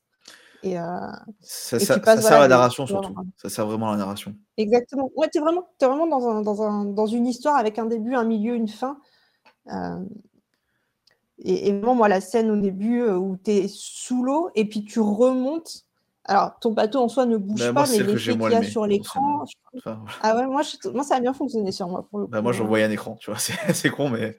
Euh, moi, voilà. la scène, la scène dont vous Bah, parlez, au ça début, fait- moi aussi. Et puis à partir de, à partir de ce moment-là, c'est à partir de là que je, je me suis vraiment pris au jeu. Quoi. Alors, moi, j'aime bien la, la scène du passage où on sort de l'eau. Par contre, j'aime, moi, ce que j'aime moins, c'est le contraire. C'est quand on va sous l'eau en arrière, là. on- moi, je trouve qu'on comprend rien. Mhm. On voit une espèce de vidéoprojection euh, d'une espèce de couloir euh, d'eau, machin. Et, et on n'est pas, on part pas suffisamment en arrière. En fait, il aurait fallu qu'on- que le bateau se penche vraiment ou quoi. Et il y a aussi un truc qui, moi, alors c'est peut-être mon côté trop cartésien, euh, qui fait qu'il regarde un peu partout, c'est que quand on est sous l'eau, mais qu'on est aussi sur l'eau, parce que notre bateau avance sur de la vraie eau, bah, Ouais. ça n'a aucun, ça n'a aucun sens. quoi. On est au fond de l'eau, tout est Ça, tout autour faire de impression. toi, tout autour de toi est le fond de l'eau, mais tu vois de l'eau euh, le long de ton bateau. Donc en fait, euh, ça, ça, ça pour le coup, ça n'a un peu aucun sens. Mais euh, c'est peut-être difficile de faire autrement. C'est un peu comme les rails dans un coaster où parfois euh, Mais voilà, faire un peu de suspension d'in- d'incrédulité. Oui, voilà, c'est euh, ça. à ce niveau-là. On- Alors, euh, Jack Egoon dit que c'est un immense fan de la licence. C'est vrai que, enfin, que si t'es un fan de la licence Pierre des Caraïbes, ce land, c'est juste une merveille. Il y a tellement de références. Surtout le restaurant, en fait, pour ceux s'ils aiment bien la licence. Il y a le un restaurant euh, Bar- et- Barbossa, là, je crois qu'il s'appelle. alors, Toi aussi. c'est ça, c'est ça, en fait, le- tout, le, tout le système de bateaux, parce qu'il y en a plusieurs. hein. Alors, ça s'appelle. Alors, hop, c'est en quelle couleur euh, Treasure Cove? Euh, Euh, en, tout, en tout cas, il y a plusieurs salles, en fait, et comme c'est- un. Oui, Pardon, c'est un, oui. fa- c'est un fast-food, hein, c'est pas un, un service à table, comme je disais, il n'y a que dans le château qu'il y en a un. Et euh, il y a plusieurs salles très sympas, dont euh, une salle qui aussi donne sur l'attraction, comme euh, le restaurant Captain Jack à Disneyland Paris. Euh, mais euh, voilà, c'est assez différent. Et puis on peut y manger euh, du poulpe ou des choses comme ça. euh, en, donc c'est, On y c'est- avait mangé, c'était bon. Plus des Sympa. fruits de mer. Ouais, Ouais. Euh, du coup, c'est alors tu peux visiter le Siren's Revenge comme bateau, et après à côté, tu as une Mhm. petite euh, aire de jeu, le Shipwreck Shore, et c'est vrai que tu as plein de références et euh, plein d'animations, enfin c'est très interactif. Franchement, c'est c'est sympa, nous, on y, on y est resté Ah, le- beaucoup trop de temps le- dans ce truc-là. Il y a un spectacle aussi. aussi. Oui. Ah, en salle, en salle hein, je parle du, il y a un vrai grand spectacle. Ouais.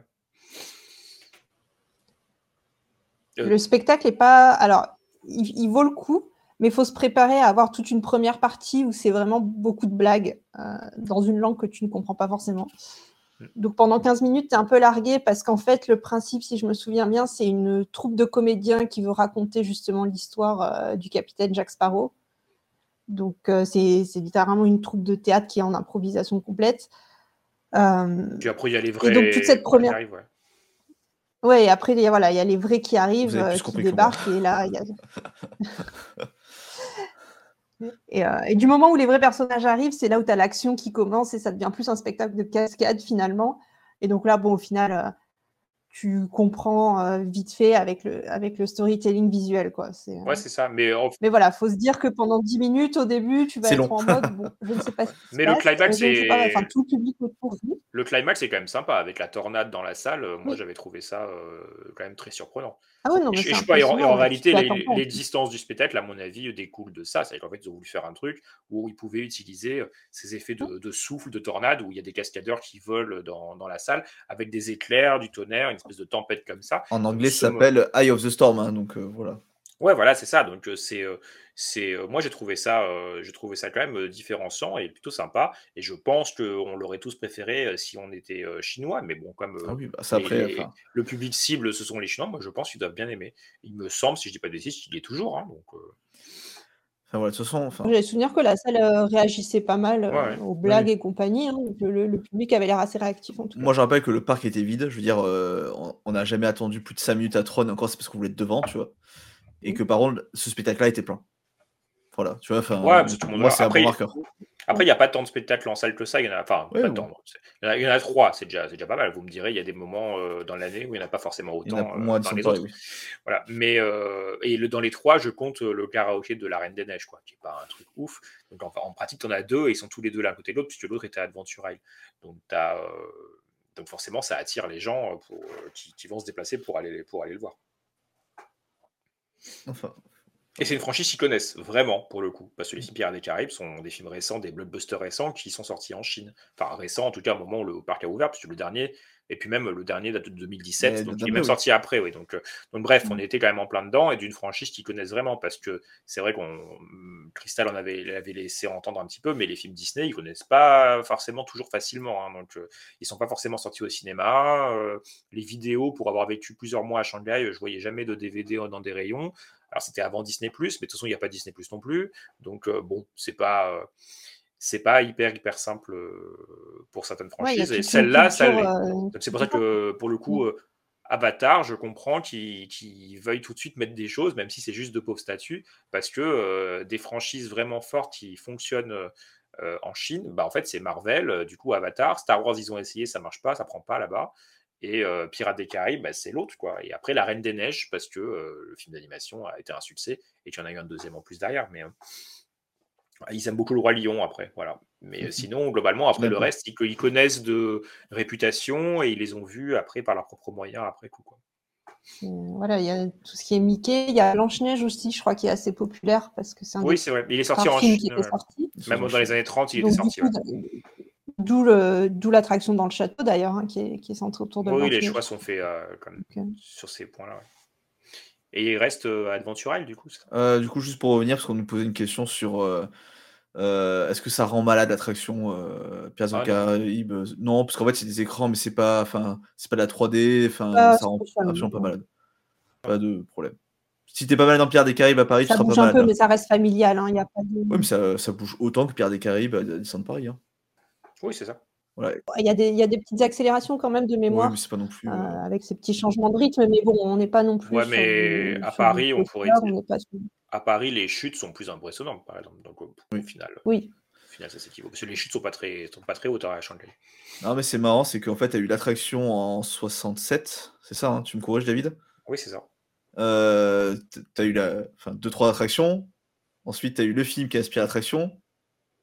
Enfin, l'attraction qui, a, qui a enfin, le film qui a été inspiré de l'attraction. Ensuite, tu as eu les adaptations dans l'attraction pour reprendre le film. Mmh Et là, maintenant, est arrivé au point où tu as un land basé sur le film. Ouais, qui ça. est basé sur une attraction. c'est quand même. ça y est, on a fait la, on a fait la boucle. Enfin, je sais pas comment. La, la boucle est bouclée, ouais. À part faire un parc maintenant, Pierre des Caraïbes, je sais pas ce qu'il faut faire de plus, quoi. Bah, faut... Après, Pirates des Caraïbes, il faut dire que c'est la, la, franchise du label Ah, Disney la, en, en, live la plus, enfin, la plus populaire, puisque de toute façon, il n'y a Ah, pas de. Les autres franchises Disney avec plus, beaucoup de films, il n'y en a pas tant que ça. Hein. Bah, il y a Tron où il, y a, il va y en avoir un troisième, mais ça marche moins Oui, bien. enfin. Pour l'instant, il y en a deux, mais il y en a un troisième de prévu. Il y a Benjamin Gates où il n'y en a que deux. Et après, c'est la coccinelle, mais ça a un peu vieilli. Ils avaient relancé avec un cinquième film dans les années 2000, C'est quand même, avec Lohan. Non, mais bon, après, Oui, euh, non, si, le remake avait. Si, pardon, c'est même pas un remake, hein, c'est une suite. Mais si le cinquième film, euh, La coccinelle revient, euh, avait beaucoup marché, euh, qui sait, on aurait peut-être. Ah, voilà, chose. Mais, euh, marrant Il y a Cars qui est arrivé à côté, donc. euh, Ouais, voilà, Ouais, mais, mais en, en animation, après en animation, c'est Toy Story et Cars, hein, Mm. il y a beaucoup de films comme Oui, oui. ça. Ah, mais c'est juste que voilà, je trouve ça marrant d'avoir une attraction ba- euh, dans un land basé sur un film qui a été ba- qui est basé sur l'attraction de 67. Enfin, je trouve que c'est très. euh, Ouais. enfin, voilà. Euh, et du coup, ouais, il y a- donc, euh, donc ils ont Treasure Cove et Adventure Isle, qui en fait est un gros Adventureland hein, finalement. On pourrait, euh, tu vois, tu coupes les Oui, deux, c'est ça, ça, fait, c'est un ça peu, fait l'Adventureland Disneyland Paris. un peu coupé en deux. quoi. C'est ça en fait, ils, ils ont enlevé la partie Caraïbes de Disneyland Paris euh, pour en faire un land et le reste ils l'ont mélangé pour faire Adventure Isle quelque part. Enfin non, il n'y a pas Lands, mais vous, vous m'avez compris. Euh, du coup, Adventure Isle. Alors qu'est-ce qu'on a à dire sur Adventure Isle? C'est la question. À Tural, il y a le Alors. spectacle de Tarzan. Le spectacle de Tarzan, ça me parle absolument pas. Ah, Ouais. bon, bah alors, euh, Crystal, Est-ce on qu'il l'a y a vu. hein. encore? Ah bah, je sais pas, je pense que c'est un, c'est un gros spectacle. Hein. C'est un, c'est le- c'est un spectacle un peu similaire à celui de Tarzan la rencontre qu'on avait à Disneyland Paris, avec quelques choix artistiques qui diffèrent, mais globalement, c'est un peu la même chose. hein. Est-ce que c'est dans euh, Story Cascade. Est-ce que c'est dans Story, Story House Stage? Après, bon, pas, de toute façon, je sais pas. Non, mais t'as comme on l'a pas fait parce qu'on n'a pas le temps aussi. hein. Bah, de toute façon, il n'y a qu'une seule salle hein, dans, dans Adventure Isle, c'est celle-là. Donc, euh, euh, donc bah, c'est un, spectacle. après, il me semble que c'est- c'était une compagnie extérieure qui était venue faire le spectacle. Hein. C'était pas, Ah bah, c'est pas des artistes Disney, donc ça m'étonnerait pas que ce soit resté peut-être qu'une saison. Ah Non, mais après, ça me parle pas, mais. Mais non, enfin, mais il devait avoir lieu encore en 2019, c'est pas possible. Après, Euh, peut-être que je l'ai pas fait parce que j'avais pas le temps, quoi. Oh. Je veux dire, c'est parce que. enfin, Oui, ou alors il était euh, vraiment pas exceptionnellement, peut-être quand il y était. Mais après, peut-être qu'il y est plus aussi depuis à cause de la pandémie. Ça, euh, bon, voilà, Ça, c'est encore pas autre grand- chose. Pour des, pour des pseudo-experts Disney, on sait pas grand-chose en fait. mais, mais bon, globalement, c'était un spectacle normal qui, était, qui, a, qui a- avait vocation d'être là tous les jours. Et c'est le spectacle. La différence par rapport à Paris, c'est qu'en fait, déjà, la salle est en, en circulaire. Enfin, la scène est au centre. C'est pas un cercle complet. Il y a peut-être juste une partie où il n'y a pas de gens. Donc, il y a vraiment il y a quand même un derrière, entre, guillemets, un arrière de la scène. Et. Euh, et, et, qu'est-ce que je voulais dire? Et puis après, bah, c'est des espèces de cascades, etc., euh, de, de trapèzes, de trapézistes, euh, etc., comme le spectacle qu'on connaît à Paris, mais avec des costumes différents. La salle est peut-être moins immersive. J'ai trouvé que ça faisait plus salle de concert classique euh, alors que celle de Frontierland, mhm. bah, on est dans le bois, etc. Alors même si euh, Tarzan, ça aurait dû être Adventureland plutôt que Frontierland, mais bon, on avait au moins un aspect un petit peu, euh, un petit peu nature, quoi. Je suis en train de regarder, mais en fait, ça a vraiment l'air d'être arrêté. Hein. Oui, ça. C'est possible. Oui, ça a fermé le 6 août 2019. Je suis tombé sur un. Ah, et tu es quand Fin août 2019. Bon, bah, je venais juste de faire. voilà. Bah, ça venait de fermer. Voilà. Bon, ça a fermé là. Et, puis après. Call of the Jungle.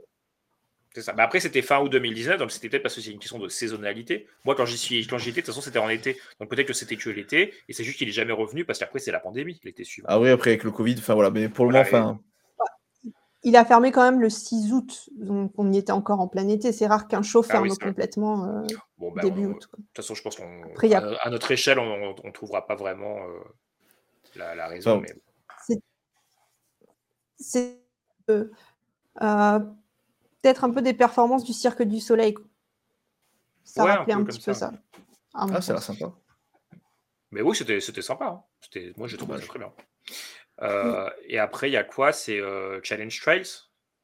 Alors, Challenge Trails, attends, j'ai l'image. Je... Euh, je l'ai pas fait, Challenge Trails. Parce que pareil, j'ai le vertige. Parce que c'est ça, ça. T'as une version, mais tu peux le faire en, sans faire les parties difficiles. En fait, il y, y, a un chemin qui suit pour les personnes qui veulent faire à pied. Après, il pleuvait, il faisait froid. Moi, j'ai préféré me balader. tu vois bah, c'est super bien. Pour le coup, c'est une des attractions. Les... Euh, ce que c'est Trail pour ceux qui nous écoutent aussi. Bah, c'est une sorte de parcours accrobranche en fait. Tu... On a carrément un harnais, on est harnaché euh, dès le début euh, avec un baudrier et on va se devoir passer plusieurs obstacles, que ce soit des ponts suspendus, euh, s'accrocher sur des petites falaises. J'ai trouvé ça hyper étonnant de trouver une attraction de ce genre dans un parc Disney, hein, très honnêtement, parce que bah, on n'a pas le genre de choses qu'on a l'habitude de voir. Et euh, bon, c'est quand même sécurisé et tout, hein, mais bon, je pense que c'est facile de se tordre une cheville euh, sur certains endroits, quoi. Donc, mais ce qui est bien, c'est ça m'a étonné. C'est ce qui est bien, c'est toute la zone, en fait, et c'est bon, il y a toute une mythologie que j'ai oubliée, hein, avec des espèces de fouilles, etc. Enfin voilà, donc il y a une partie pour les enfants qui peuvent mmh faire des fouilles archéologiques dans le sable, etc. Un petit peu comme à Dinoland USA, à Disney's Animal Kingdom. C'est exactement ça le thème, c'est des fouilles archéologiques. Hein. Enfin, ouais, c'est ça. Et ensuite, il y a un passage, je ne sais plus comment il s'appelle, mais il y a un, parcours à pied à faire qui est juste visiter la montagne, en fait, mais sans faire de la croche du tout, un truc comme ça. Euh, je pense que ça s'appelle Camp Discovery. Alors, Camp Discovery, c'est pas le, les fouilles? Ah non, pardon, Vista Trail. Pardon. ah, voilà, Vista Trail, voilà. Ça, c'est le, passage où, juste pour regarder, etc. Et ça fait quand même passer par des endroits qu'on ne prend pas quand on fait Challenge Trail. Il y a Vista Trail et Challenge Trail, où là, c'est le parcours euh, d'acrobranche avec le harnais. Mais même dans le parcours d'acrobranche, bah, on le voit même sur la photo de Tamise, tu vois, tu as, un chemin normal et tu en as un autre où c'est un espèce de pont de, suspendu de fait de corde, de cordage. Donc, si jamais tu as peur de faire la partie euh, là, bah, tu prends le, le, chemin à côté. Écoute, ça donne une occasion d'y retourner. Voilà. Donc euh, voilà, il y a plusieurs, bah, il y a même trois possibilités. Vous voyez, vous avez cette espèce de rail euh, en haut, il y en a trois comme ça, et en fait vous devez déplacer euh, votre harnais qui est, qui, qui, est, dépendant en fait de ce système de rails en fait. C'est vous devez avancer et à ce moment-là, parfois vous avez un croisement comme là vous avez ces trois rails. On peut changer et tu peux choisir celui que tu veux. Donc si jamais tu as envie de faire juste celui de gauche pour juste marcher en fait, puisque globalement celui de gauche c'est juste une passerelle classique, tu peux faire ça et pendant que les autres peuvent galérer un petit peu sur, sur les deux autres parties. Mais c'est vrai que comme tu dis, comme tu dis, Sky, Crystal, pardon, c'est totalement. non mais ouais, j'ai fait un, mix des pseudo désolé. Comme je disais, Cristal, euh, c'est vrai que c'est totalement étonnant d'avoir une attraction comme ça en plein milieu d'un land, surtout que enfin, la montagne, c'est quand même le point visuel du land, c'est le, mhm. Winnie du land, et t'as ça, et c'est incroyable. Enfin. Bah, c'est très très bien, je trouve. euh, Parce que pour Ouais, le ça coup, change. il- quand tu as un land sur l'aventure, euh, d'avoir quelque chose comme ça, bah, ça, ça colle très bien. Et c'est la, la version 2.0 d'Adventure Isle à Disneyland Paris, qui elle-même était déjà la version 2.0 de Tom Sawyer Island euh, aux États-Unis. Euh, donc, euh, parce qu'aux États-Unis, ils avaient déjà aussi pont suspendu, pont flottant, mais à Frontierland sur une île de Tom Sawyer. Et quand ils ont construit Paris, à la place de cette île de Tom Sawyer à Frontierland, ils ont On mis the Mountain. Et, euh, et du coup, ils ont créé Adventure Isle à Adventureland, qui a son pont suspendu, qui est beaucoup plus haut que ceux qu'on a, en- ceux qu'ils ont en, en Californie, par exemple. Le pont flottant aussi, ils en ont aussi un, mais avec l'épave, etc. Ils ont créé un vrai truc avec Adventure Isle, euh, une vraie- un vrai univers basé sur l'île au trésor et les Robinson des mers du Sud et Peter Pan. Et pour la, et pour Shanghai, euh, ils sont partis là-dessus. c'est- Voilà. Entre Mais- les deux, il y a eu Hong Kong, mais Hong Kong est tr- l'Adventureland de Hong Kong est très bien, mais c'est vraiment C'est chose. mo- monothématique. C'est-à-dire qu'en fait, c'est sur euh, la forêt, la jungle, en fait. C'est vraiment sur la jungle. Même le, Mm. Ils ont même le, un Jungle River Cruise qui passe par là et euh, des radeaux qui mènent à une île avec la cabane de Tarzan, par exemple. Voilà, on est sur ce type de choses. T'as tout dit. Je j'ai plus rien à dire. Euh, T'as une autre attraction de Adventure Isle du coup? Parce qu'il n'y en a que trois, enfin deux Ouais. autres principales. hein. Ouais, bah vas-y. euh, bah, elles sont, sont. Soaring, Alors Soaring, attends, je. Soaring Over the Ouais. Horizon. J'ai pas de photo à l'intérieur, mais Euh, bon, c'est Soaring quoi. Donc, euh, bon. C'est Soaring avec. euh, Alors, on est dans une espèce de. On va visiter une tribu chamanique et c'est la chamane de la tribu qui nous transforme en aigle, en fait, ce qui justifie le fait qu'on vole euh, au-dessus de tous ces paysages. Ouais, c'est ça. Et j'imagine comme passer d'un paysage à l'autre dans le monde aussi. hein. On peut expliquer ça par la magie. Après, ça, la, la présentation est en chinois, donc c'est ce que tu peux deviner. Mais c'est vrai que moi j'ai été hyper euh, mm, dérouté par bah, parce que je connais le Soarin, donc sans le G euh, américain quoi. Mhm. Euh, où c'est euh, compagnie voyage quelque part. hein, c'est enfin il y a même pas de thème. hein, c'est tu, tu découvres des paysages quoi. Et là t'as Oui, un truc c'est- un c'est sur le chaman tout. de Qu'est-ce que. Aviation, c'est c'est que un un. Epcot, c'est voyage. T'as pas de thème, hein, c'est allez-y. hein. Oui, c'est tout. Peut-être c'est vrai. Oui. Et euh, c'est vrai que là, du coup, t'as un truc euh, chamanique, ça m'a un peu dérouté. Après, c'était sympa, mais voilà, comme je connaissais déjà Sorin, enfin, et c'est le même film. pas- hein. Bah non, Mm. parce que c'est ce film-là, il a été inauguré pour Shanghai et il a ouvert le lendemain ensuite dans les autres parcs. Mais à cette époque-là, tout ce qu'on connaissait, Oui. c'était la version de la Californie fait. en fait. Comme Donc, j'avais déjà fait la nouvelle, la, la- Ah, la toi, oui. nouvelle version, euh, voilà, tu vois, je fait ailleurs, euh, Je l'avais fait oui. ailleurs. avant 2019. Du coup, enfin, voilà, mais c'est vrai que. Il y a une différence aussi euh, à la fin, c'est que ça se termine au-dessus de Shanghai et de Shanghai Disneyland, alors que les autres, en fait, chacun a son final en Film fonction de euh, là où, fini sur son parc. voilà, de, sur son parc là où il, s'y- là où il se situe. Mais p- c'est pour Shanghai qui sont allés euh, filmer dans le monde entier, qui sont allés en Égypte, qui sont allés sur la sur de la Grande Muraille, etc., pour pouvoir créer ce- cette attraction-là. Alors que, et en fait, ils l'ont ils l'ont mis ailleurs, mais euh, je pense que c'est juste qu'ils en ont profité. Hein, euh, Oui. Vraiment de base, c'était pré- c'était prévu pour euh, pour Shanghai hein, cette attraction-là. Après, voilà, la seule différence en dehors de ça, c'est qu'elle n'a pas le même nom. tu vois.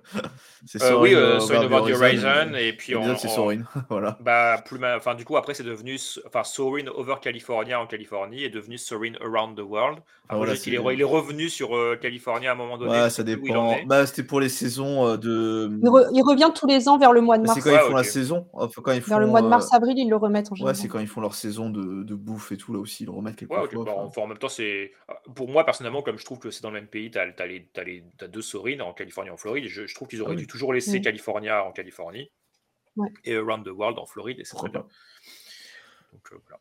Mais voilà, rien de spécial à dire là-dessus. Enfin, à part si vous avez quelque chose à dire sur euh, Soaring euh, Over the, the Horizon, c'est dur. Bah, c'est- Mais C'est bien de l'avoir fait, mais euh, parce que c'était son défaut principal ailleurs. Mais c'est dommage de ne pas avoir fait des transitions, euh, toujours pas quoi.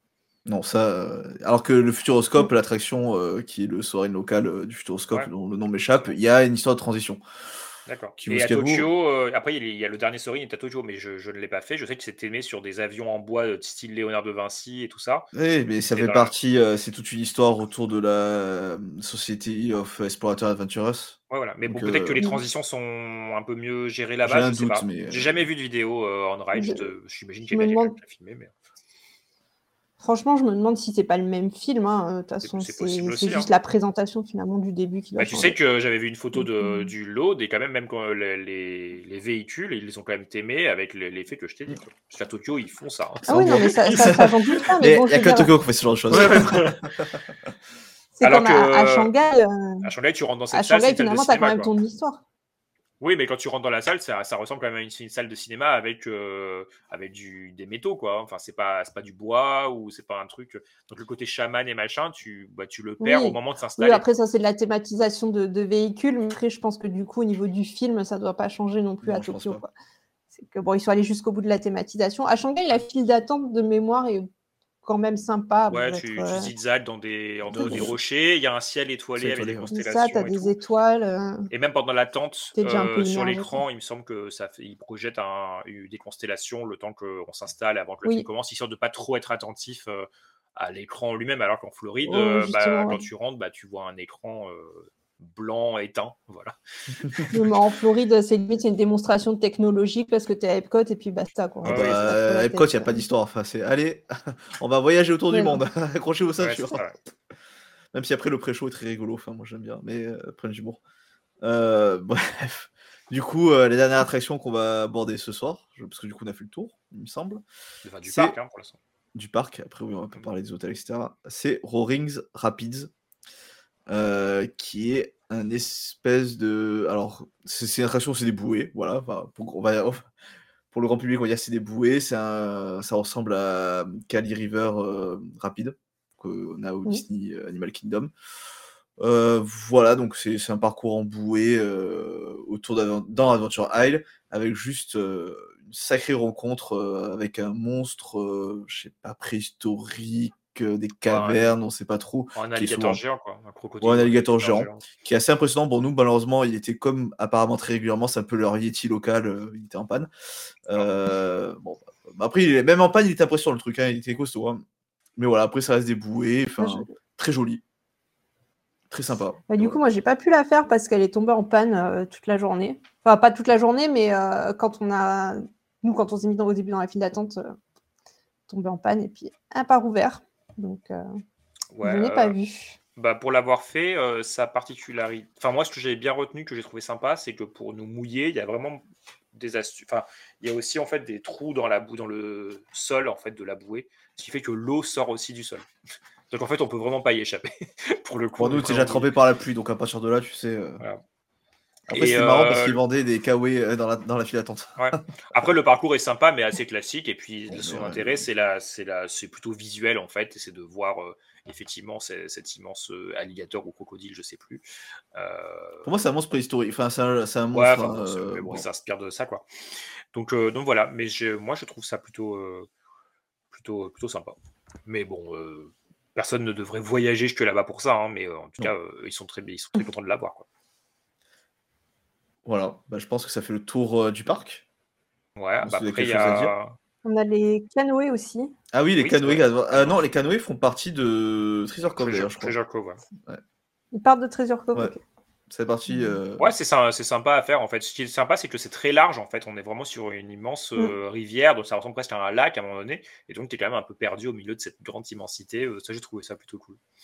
Par rapport à ceux de Floride ou de Californie, où comme on suit la rivière, c'est un peu c'est plus resserré euh, sur, son, sur son parcours. Maintenant, je le trouve quand même mieux en Californie, en Floride, parce qu'on y voit plus de choses en fait. C'est c'est bizarre des canoës d'ailleurs dans Treasure Cove, mais bon, de toute façon. Bon, Pourquoi pas pourquoi pas. Et euh, en attraction en général, il y a aussi euh, à Mickey Avenue, la seule attraction qui est une salle de spectacle qui est en fait celle de Disney Town, qui est la zone un peu type Disney Village. Oui. Mais on peut rentrer aussi du côté euh, Mickey Avenue pour pouvoir voir autre chose pendant la journée. Et en fait, il passait des cartoons de Mickey, hein, en tout cas en 2016. Euh, Personnellement, j'ai jamais pu le faire parce que ça n'a pas ouvert tout de suite. Et quand ça a ouvert, c'était genre mon dernier jour. Et puis, je préfère faire, euh, j'ai pas eu le temps. Enfin voilà. Je préfère être faire. Enfin, je- voilà, faire autre chose. Surtout que c'était juste des cartoons de Mickey. Et, c'est- mais, et j'avais déjà vu en plus le- la comédie musicale du Roi Lion en, juste en changeant d'entrée. quoi. hein. Enfin, et là, c'est le soir où il y a la, ils utilisent cette salle-là pour faire des musicales. Et donc, le premier, c'était le Roi Lion pendant quelques années. Ensuite, ils sont passés à La Belle et la Bête. Là, aujourd'hui, je ne sais pas ce qui s'y passe, mais ils s'en servent aussi pour faire des avant-premières de films. Par exemple, Avatar, la voix de l'eau a eu son avant-première. Ils ont même fait un spectacle de une sorte de feu d'artifice drone avec euh, Avatar dans le ciel au-dessus du château. Ils font des événements presse, ils se servent aussi de cette salle. C'est une très très belle salle. hein. Ça s'appelle le Walt Disney Theater, si je dis pas de bêtises. Je trouve pas l'information sur les plans en tout cas. Euh, bah, c'est sur euh, Disney Town, là, pour le coup. Ah, bah c'est passé sur Disney Town. Et Disney Town, vous y êtes, euh, vous y êtes allé Enfin, Euh, moi, nous, on a essayé, d'y- aller manger, mais c'était euh, c'était toujours un peu compliqué parce qu'on a voulu manger après la fermeture du parc et les restaurants fermés, donc on a un peu mangé à l'arrache. Tu as visité un peu quand même le. Ouais, le mais quoi. pour le coup, je crois qu'on a, on a remonté la rue, parce qu'en fait, c'est pour les auditeurs, hein, c'est une rue qui est enfin, vraiment en parallèle de Mickey's Avenue. hein, D'ailleurs, on le voit sur le plan. Oui, elle est, elle est encastrée dans, dans le parc, quoi. C'est ça, en fait. Mais euh, moi, j'ai- j'en ai aucun souvenir. Je me rappelle juste qu'il y avait le World of Disney. Voilà. Ouais, c'est ça. Parce que Il j'ai y a une entrée, euh, on y a une trouvé entrée- bah, ce cadre-là le- avec les douze signes du zodiaque. euh, je sais pas si vous. Hop, voilà. On avait galéré à trouver. Parce que le mec voulait nous le vendre cassé au départ dans le parc. On a dit non, on veut pas le, on le veut pas casser. Euh, mais et qu'il y Après, il avait a une- son entrée, euh, il a son entrée spéciale aussi dans le parc par euh, Garden of Imagination, où euh, alors je- ça permet en fait de rejoindre Disney Town dans ta joue. En fait, tu peux considérer Disney Town assez facilement comme un land supplémentaire, Ouais, puisque mais- tu peux depuis Garden of Imagination y rentrer et en ressortir. euh, si Mm. c'est pour inciter les gens à aller à consommer, hein, bien sûr. Mais je trouve qu'il y avait rien de- d'exceptionnel, quoi, en fait. Bah, il y a des restos. euh, Oh, si, voilà, si je le, veux dire, si le pas parc est plein, euh, si, Non, si- mais je veux dire, il n'y a pas de thématisation, il n'y a pas de. Ah si, voilà, ah, si, si, si, ah non, ça je suis pas d'accord. C'était passé. Moi, j'en. Euh, Est-ce que tu es allé à, quand même dans un petit côté un peu village très sympa où tu as deux rues parallèles d'ailleurs, et entre ces deux rues, tu as plein de, petites, euh, de petits escaliers, de petites ruelles, de petits passages où- qui fait que c'est très cosy. C'est c'est aimé. inspiré euh, de l'architecture chinoise pour le coup, et notamment de Xintiandi euh, avec Crystal. On y est allé, je ne sais pas si tu te souviens, c'est en ville à Shanghai, une sorte de vallée-village, euh, une sorte de, de- Mhm. de zone commerciale comme ça, qui a des petites maisons comme ça. Donc en- vous pensez un peu vallée-village, mais avec des maisons plutôt briques, euh, gris un peu plus sombre, ou des choses qui peuvent faire penser à un côté un peu industriel, un petit peu comme euh, parfois les murs de briques new-yorkais, un peu comme ce qu'on peut voir dans, par exemple, sur le bâtiment de Spider-Man Web Adventure à, Avengers Campus. Des choses comme ça, en fait. Et, euh, après, bah, il y a quand même des bons restos qui sont pour le coup des, des services à table non Disney, mais comme dans le parc, il n'y en a qu'un seul. Euh, il, y a, il me semble qu'il y a Wolfgang, qui est un restaurant de Wolfgang Puck, euh, qui est Ouais. un restaurateur très connu, qui a d'ailleurs même son documentaire, film documentaire sur Et qui a un restaurant à Disney Springs, en Floride. Oui, voilà, donc, euh, donc c'est quand même euh, quelqu'un de connu. Puis il y a des restaurants, on peut manger des, de la nourriture asiatique dans un restaurant très sympa que j'ai fait plusieurs fois. C'est un petit peu notre, notre restaurant pr- préféré ou quand on voulait manger un truc pas trop cher. Tu et nous donneras le nom euh, pour la prochaine fois que j'y Bah, retourne. vous- enfin, tu trouveras, hein. de toute façon, je crois que ça doit être le seul comme ça. Et après, euh, il y, a des- il y a une boutique, euh, enfin, il y avait, je sais pas si c'est encore là, une boutique d'art Disney avec des tableaux, etc. Comme Je dis, nous, on a, on a fait après Flash du Parc, donc malheureusement, on a, on- on a juste réussi à manger, c'était déjà pas mal, parce que tout fermé. Ouais. Et après, il s'étend, euh, je sais pas si on le revoit, alors c'était dans ton plan. En fait, après, il s'étend au bord du lac, qui est. euh, qui, euh, qui- ça Non, continue encore autour du. En, en bas, en fait, de l'image. Euh, Il y a une petite zone encore avec quelques. avec des restaurants et tout ça, sur un ponton qui donne sur le lac du resort, qui s'appelle le Wishing Star Lake, et, et sur lequel donne aussi le Shanghai Disneyland Hotel de l'autre côté. Donc ça fait un peu le lien comme ça. Et ça permet, et là pour le coup, les restaurants, je sais plus, c'est une sorte de boat house ou machin, thème un peu Newport, euh, bateau, etc., puisqu'on est au bord du lac. sympathique. Ils Et avaient mis coup- un grand Donald géant à un moment donné, une espèce Oui, de bah, il était. Il était euh, gonflable. Alors, moi, je l'ai pas vu en vrai, mais Nous, il était en 2009 en tout cas. Ouais, voilà. Euh, du coup, tu m'as fait la transition euh, sur les hôtels. Donc, il y en a deux. On a le Toy Story Hotel et le Shanghai Disneyland Hotel. Alors, personnellement, j'ai pas. euh, alors, je... Crystal, t'as dit que tu n'avais fait aucun. Enfin, t'avais visité?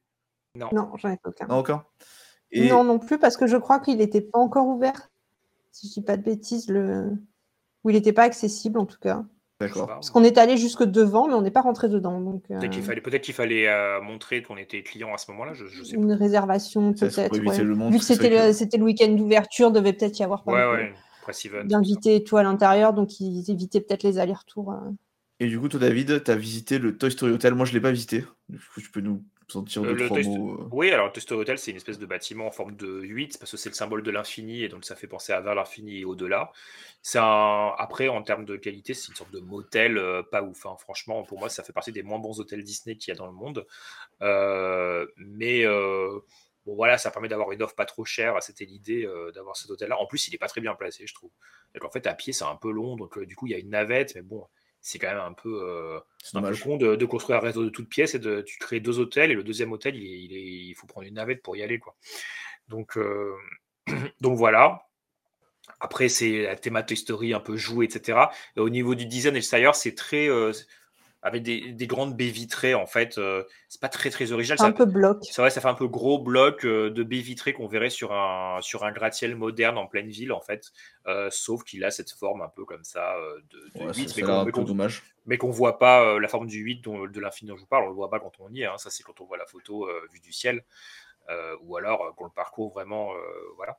Il y a des petites aires de jeu, etc. Mais c'est pas, euh, c'est pas dingue. C'est-à-dire, à la limite, sur le thème de Toy Story, il vaut mieux préférer le Toy Story Hotel de Tokyo Disney Resort Mhm.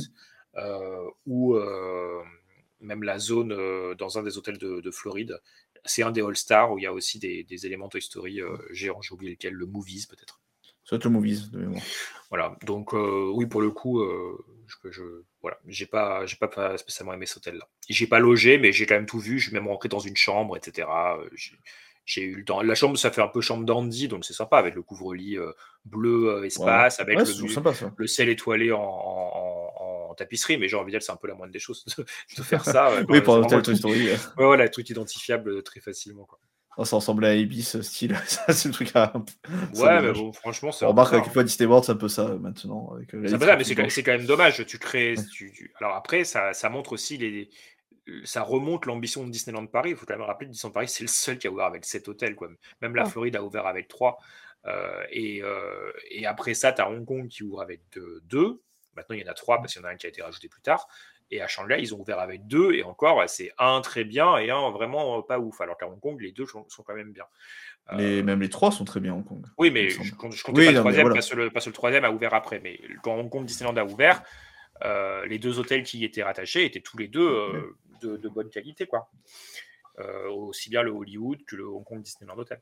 Non, j'ai fait l'Explorer. Justement, j'ai fait le troisième. Bah, c'est celui que j'ai pas fait moi, parce que c'est celui qui n'existait pas Bah, quand, quand j'étais. Magnifique. Euh, tu- Il faut que tu y ailles. Euh, J'irai. et du coup, le dernier hôtel, donc c'est le Shanghai Disneyland Hotel. Donc euh, moi, j'ai logé. Oui, bah c'est. Moi aussi, ouais. C'est un excellent hôtel. Enfin, il y a... enfin, j'aime- je sais pas quoi dire tellement. Il... Enfin, il est très bien, quoi. Je veux dire. Et alors, il est de l'autre côté du lac, du euh, Wishing Star Lake, hein, c'est euh, ça le nom. euh, donc, on accède au parc par bateau, ce qui est toujours très sympathique d'aller au parc en bateau. Euh, et après, voilà, il est, il est juste très beau. Le service a été de très bonne qualité. Enfin, moi, j'ai rien à dire sur l'hôtel. Enfin, euh, Visuellement, il est très différent des autres quand même, parce qu'en fait, c'est de l'art nouveau.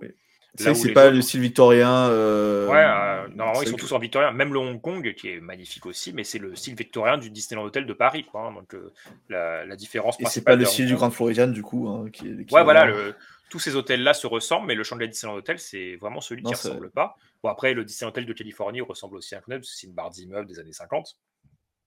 Mais euh, à Shanghai, c'est art nouveau, donc c'est très. euh, avec des formes euh, très arrondies, beaucoup de. Enfin, des, des couleurs un peu vives, etc.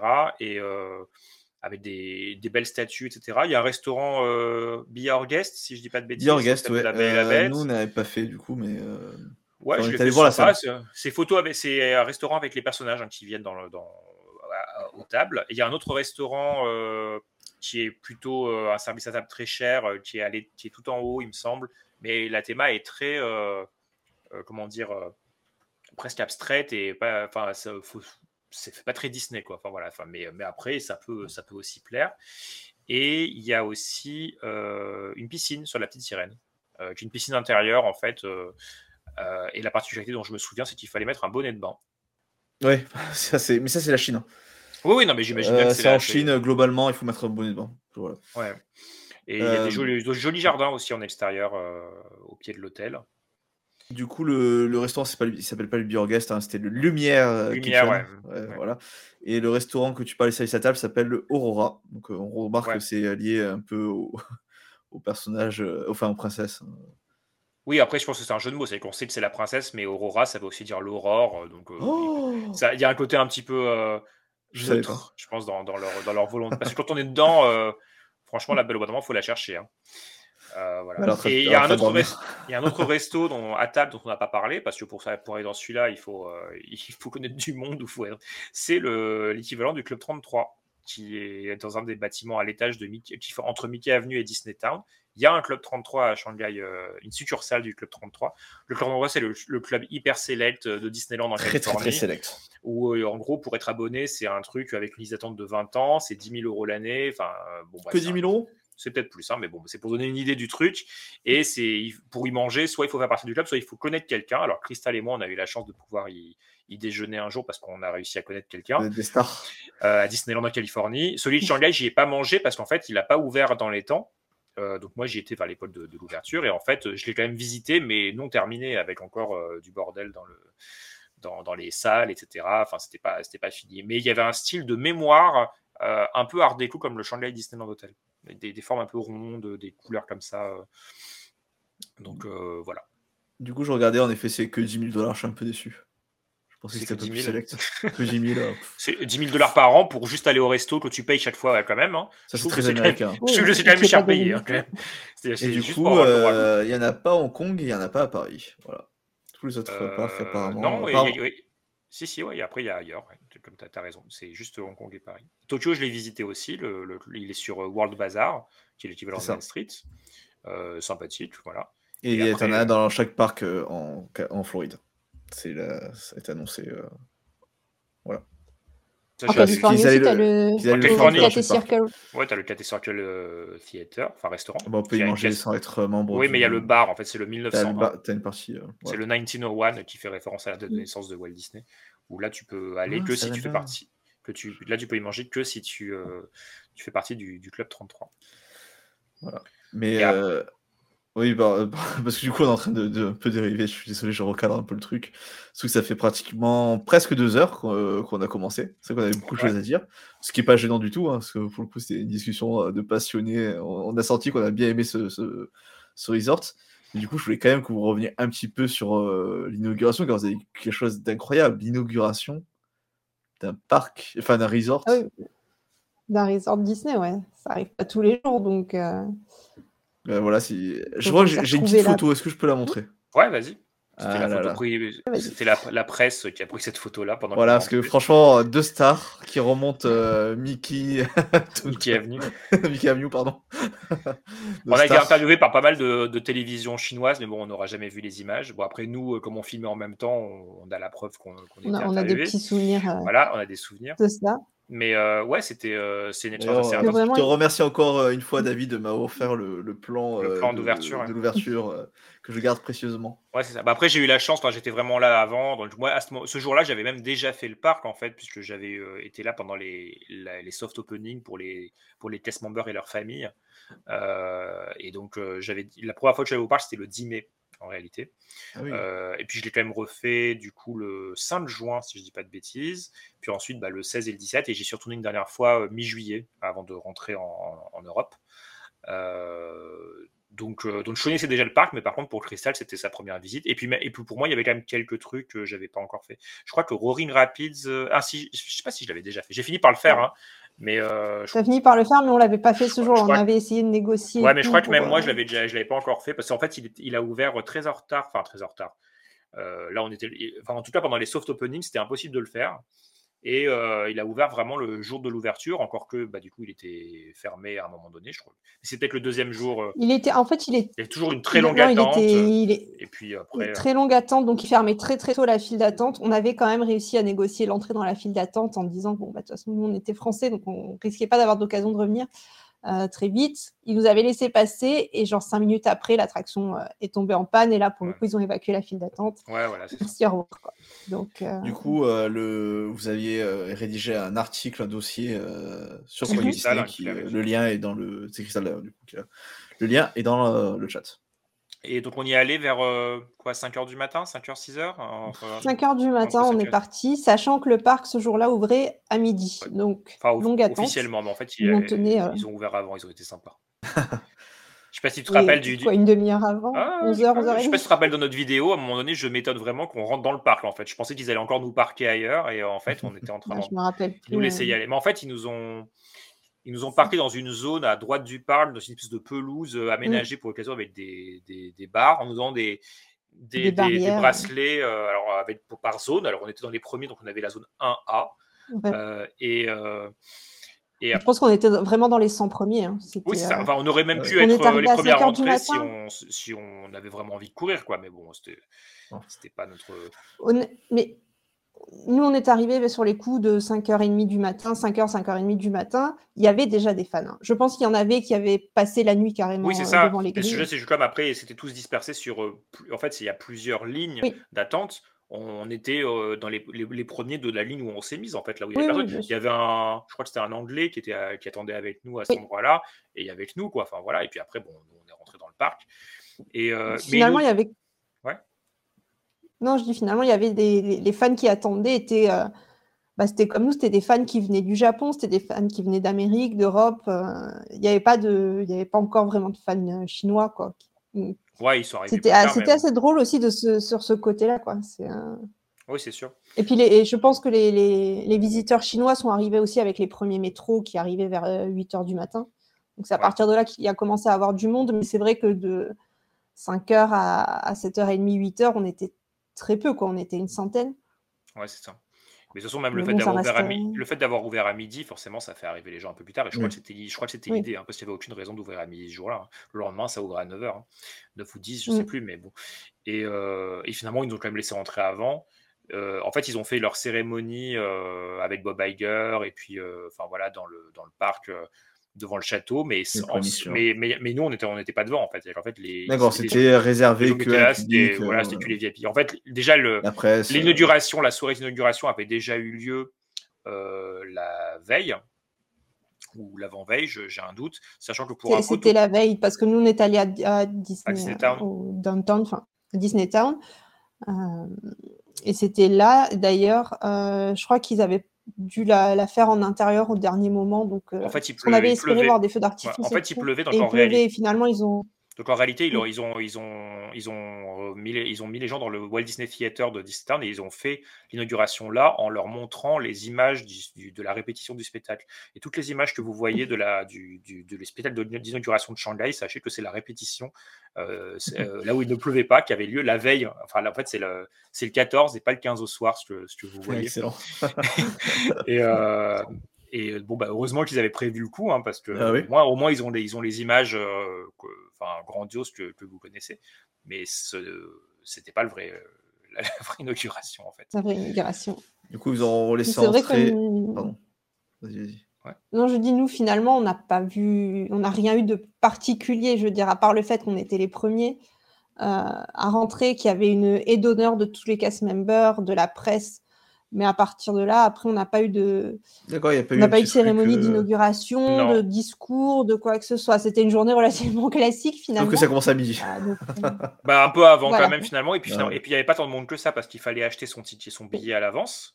Euh, compliqué, et euh, c'était déjà compliqué. C'était un peu le système de réservation avant l'heure. Et finalement, euh, le nombre, de toute façon, le nombre de billets en vente était très limité et ils en ont volontairement pas Mm. vendu beaucoup. Euh, donc en fait, euh, toute la journée, on a, enfin, on a fait quasiment toutes les attractions. hein. donc euh, à part au Ring Rapids, Ah oui, où bah- après on a eu deux jours, mais on a eu c'est le deuxième show. Mais sinon, euh, c'était pas une journée très très, dif- enfin, très difficile à Il aborder. n'y avait pas vraiment, j'ai pas souvenir d'avoir attendu. euh, Non, non, Quasiment franchement, euh, ça- hein. Puis en plus, il y avait les fast pass encore à l'époque, donc on a pris les fast pass Mm. pour euh, les, les attractions qu'il y en avait où on pouvait les prendre, euh, du style Winnie l'ourson. Ou, voilà, c'est un peu dommage d'attendre longtemps à ça, mais ouais, euh, voilà. Et euh, par contre, là, oui, il y avait, une- il y avait quelque chose d'inédit, c'était en fait lors du spectacle nocturne de Dream ce soir-là, ils ont quand même rejoué une partie du spectacle inaugural en fait en vidéoprojection, mais nous on l'a pas vu parce qu'en en fait ils ont mis au courant Et on l'a loupé. Voilà, nous, nous, on, enfin, comme on n'était pas au courant, ils l'ont. Bon après, euh, Non. Ouais, je crois vu- qu'on sortait de Jetpack et on a vu justement les feux d'artifice et compagnie. On s'est dit, mais C'est pas encore là. c'est pas pas, encore là. normalement, c'était pas prévu, quoi.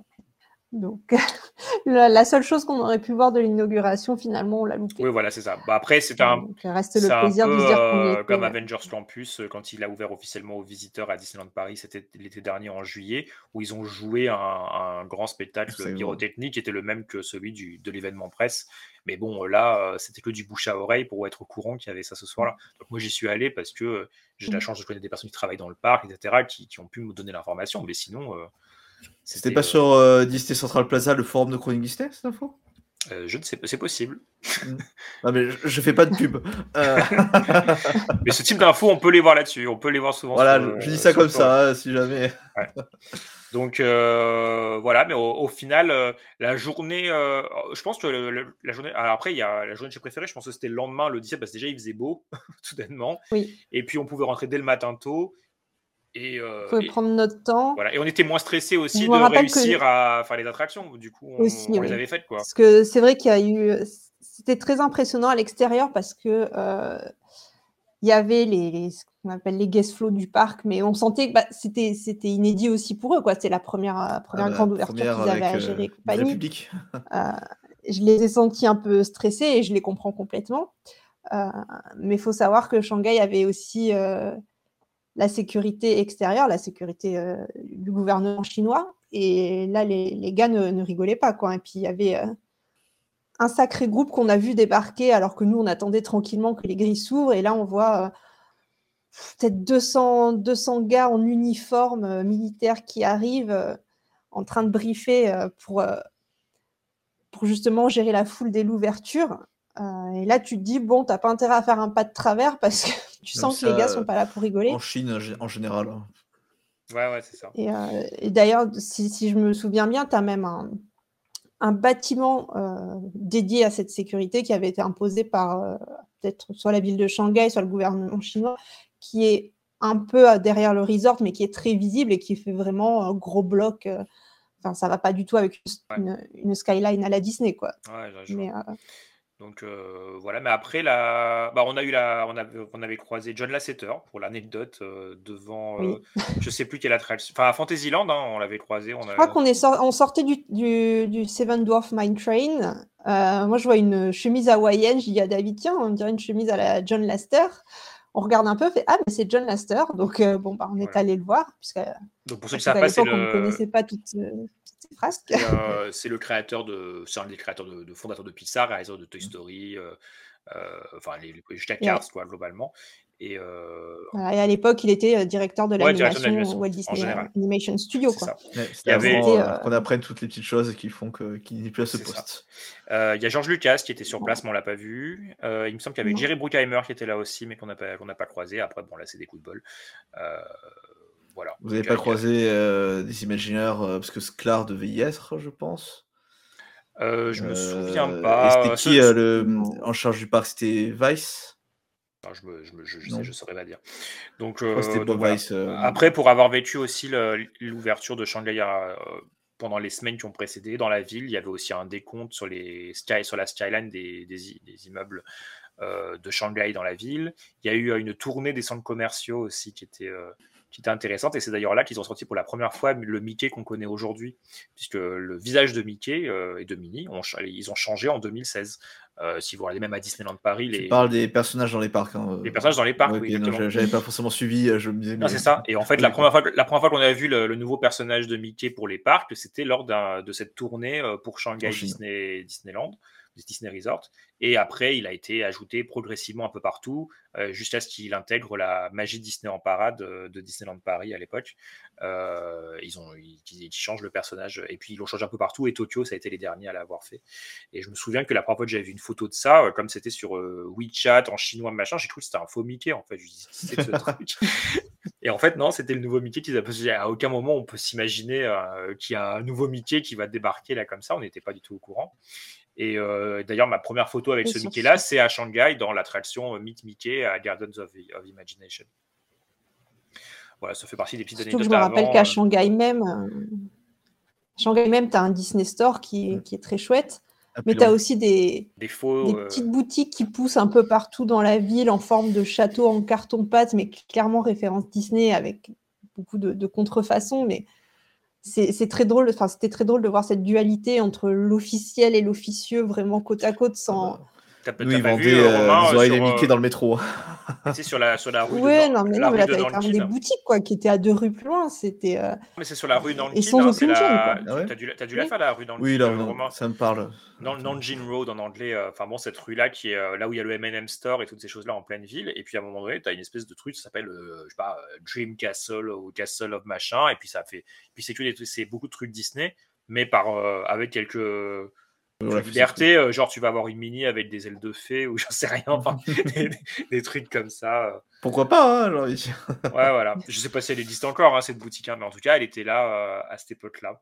Et, euh, et c'est vrai que je cherchais un peu à voir comment les Chinois appréhendaient Disney en général, mais il n'y avait pas grand-chose. hein. Et puis, je voyais, j'ai, j'ai fait des centres commerciaux pour voir s'ils vendaient les Blu-ray ou les DVD, mais non.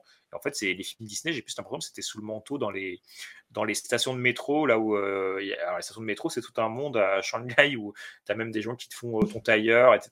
Enfin voilà. Des, des Qui, tu payes avec WeChat d'ailleurs, hein, c'est assez impressionnant. Voilà. Et donc, tu as beaucoup de gens aussi qui vendent à la sauvette des, des, fausses éditions, enfin de DVD euh, de, films. hein. Euh, D'ailleurs, je me rappelle que pendant la saison des Oscars, j'étais là-bas, c'était vers février, et pour pouvoir voir certains films, je les avais achetés comme ça pour pouvoir les voir dans ma chambre euh, à Shanghai. Voilà. Ok, bon bah, je pense que on va conclure, on va peut-être dire un- chacun un petit mot de conclusion sur le resort. Après, je vais conclure la vidéo et, et on se dira bonne nuit. Euh, du coup, on commence. Allez, on va faire David, Crystal, puis moi, comme ça, ça fait. euh, Euh, ouais, bah, moi, Shanghai Disney Resort, je, euh, je suis globalement satisfait, notamment de, par les innovations et les choses qu'ils ont voulu créer, le fait que le parc soit justement différent, etc. Après, je le trouve moins ambitieux que ce qu'il prétendait être à l'époque. Au, au final, il n'y a pas tant d'attractions innovantes ou ambitieuses que ça. Il y a pas mal de répétitions, il y a des choix d'évolution, notamment Toy Story Land ou des choses comme ça qui sont pas, pas forcément ouf, ou des spectacles comme le karaoké de la Reine des Neiges, on aurait pu avoir quelque chose de, de bien mieux, euh, comme euh, Mickey and the Wondrous Book euh, à Hong Kong Disneyland, qui est une sorte est de très bien. magicien, enfin voilà, des, des choses comme ça. Euh, même le feu d'artifice nocturne, bah, c'est Ignite the Dream, c'est sympa, mais bon, c'est pas non plus le meilleur qu'ils aient fait. De toute façon, on le connaît, parce que c'est Disney Illumination globalement. Et même en- à Paris, euh, on préfère globalement tous celui qu'il y avait avant, Disney Dreams, et qui revient. De retour, Euh, bientôt. voilà, Voilà, c'est ça. Et le resort, c'est pas le plus beau resort Disney non plus. Et c'est dommage parce que je l'attendais au tournant, vu que après Disneyland Paris, il y a eu Hong Kong, mais qui, on le sait, a été fait avec moins de budget. Et là, Shanghai Disneyland, c'était le, le c'était le gros truc. Et bon, t'as que deux hôtels, euh, tu vois euh, les, pylônes électriques euh, un peu partout autour du resort, c'est un peu dommage. Donc voilà. Donc là, c'est des, des petites choses comme ça qui font que je me sentais un peu moins immergé dans, dans l'univers Disney quand j'étais là, alors qu'à Hong Kong, le fait d'être au milieu de ces montagnes, sur cette île de verdure, etc., pour moi, c'est le plus beau resort. C'est juste que c'est dommage qu'il n'y ait rien en, dedans. t'es en train de voler, est-ce que je, voulais dire en conclusion? Ah, bah, dommage. C'est pas grave, je vais en inventer Voilà. une vite fait. mais, euh, mais voilà, mais il y a quand même des attractions vraiment très bien, euh, de- notamment les exclus qui, qui, qui étaient les leurs, notamment Tron, qui n'en est plus maintenant, mais Pirates des Caraïbes, Bat- Pa- Pirates of the Caribbean, Battle of the Second Treasure en est toujours une. Donc euh, ça, c'est c'est toujours une attraction qui mérite le détour. Mais c'est vrai qu'on a presque envie de dire, et c'est tout, puisqu'en fait, après, les autres attractions, il y en a plein qui sont inédites, comme euh, Roaring Rapids ou... je sais pas, euh, Challenge les caissons de Trail, moto. Enfin, je- mais c'est de là à mériter de venir d'aussi loin, peut-être pas. Donc, moi, je suggérerais de faire un road. Ouais. Si vous êtes fan de Disney et que vous voulez faire tous les parcs Disney du monde, bien évidemment, il faut y aller. Euh, mais combinez-le bien avec Hong Kong et ou Tokyo. Et puis, visitez les villes, hein. visitez Shanghai, euh, visitez la Chine. euh, Enfin, profitez-en pour faire un, un- un grand voyage. Et puis, vous passez deux, trois, deux, trois jours à Shanghai Disney Resort, ça suffira. Bah, merci David. De rien. Cristal. De ce côté-là. Écoute, euh, pour moi, ça, à l'heure actuelle, il reste quand même haut dans mon classement, je pense. Après, euh, effectivement, c'est pas un- c'est pas un parc pour lequel tu vas faire le voyage euh, spécifiquement, mais bon, de toute façon, je pense qu'à part qu'à part Walt Disney World, il n'y a aucun resort qui se prête à un voyage de 15 jours, hein, de toute façon. Donc, euh, donc effectivement, à coupler avec, euh, avec la visite euh, de- du pays en soi, quoi. Euh, mais j'en garde un très très bon souvenir parce que justement, euh, j'avais eu la chance du coup de faire euh, les deux parcs, enfin, les deux resorts américains. Je connais très bien Disneyland Paris. C'est toujours un peu variation sur le même thème pour, pour les, les- parcs de type Royaume Enchanté, où on va retrouver beaucoup beaucoup d'éléments familiers, mais certes avec des petites spécificités à chaque fois. Mais au bout d'un moment, il n'y a pas de surprise. Alors que là, quand tu es, à Shanghai, finalement, tout est nouveau.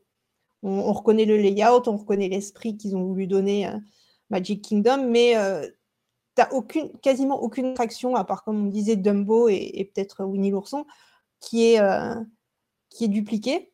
Du coup, tout est une découverte, et que ce soit au niveau des attractions, justement, ou des décors, euh, il y, a- ça aussi, pour moi, ça vaut le coup de se balader dans ce parc et d'observer tous les détails de, voilà, Treasure Cove, dans les landes de Pirates des Caraïbes, bah, certes, tu peut-être qu'une ou deux attractions qui, qui vont vous marquer, mais voilà, il y a tout ce décor à regarder, tous ces détails, tout quand on est fan des films Pirates des Caraïbes, c'est un plaisir. Quoi. Euh, et, voilà, donc Mickey Avenue, pareil, quand on est fan Disney, euh, on y a passé deux heures, deux heures et demie à chercher la moindre petite référence parce qu'il y en a à l'appel, que ce soit des dates, des, des, petits personnages cachés euh, qui font référence à des Silly Symphonies ou à des cartoons obscurs que seuls les, les fans David connaît. les, plus fous ont vu. Que David et Franck connaissent, alors, je veux dire. Mais euh, donc voilà, y a, moi, il y a vraiment tout ce côté-là où tu es dans un Magic Kingdom, mais tu découvres tout de A à Z, en fait. Même si tu en as fait avant, euh, ça peut être déroutant peut-être si tu cherches la familiarité.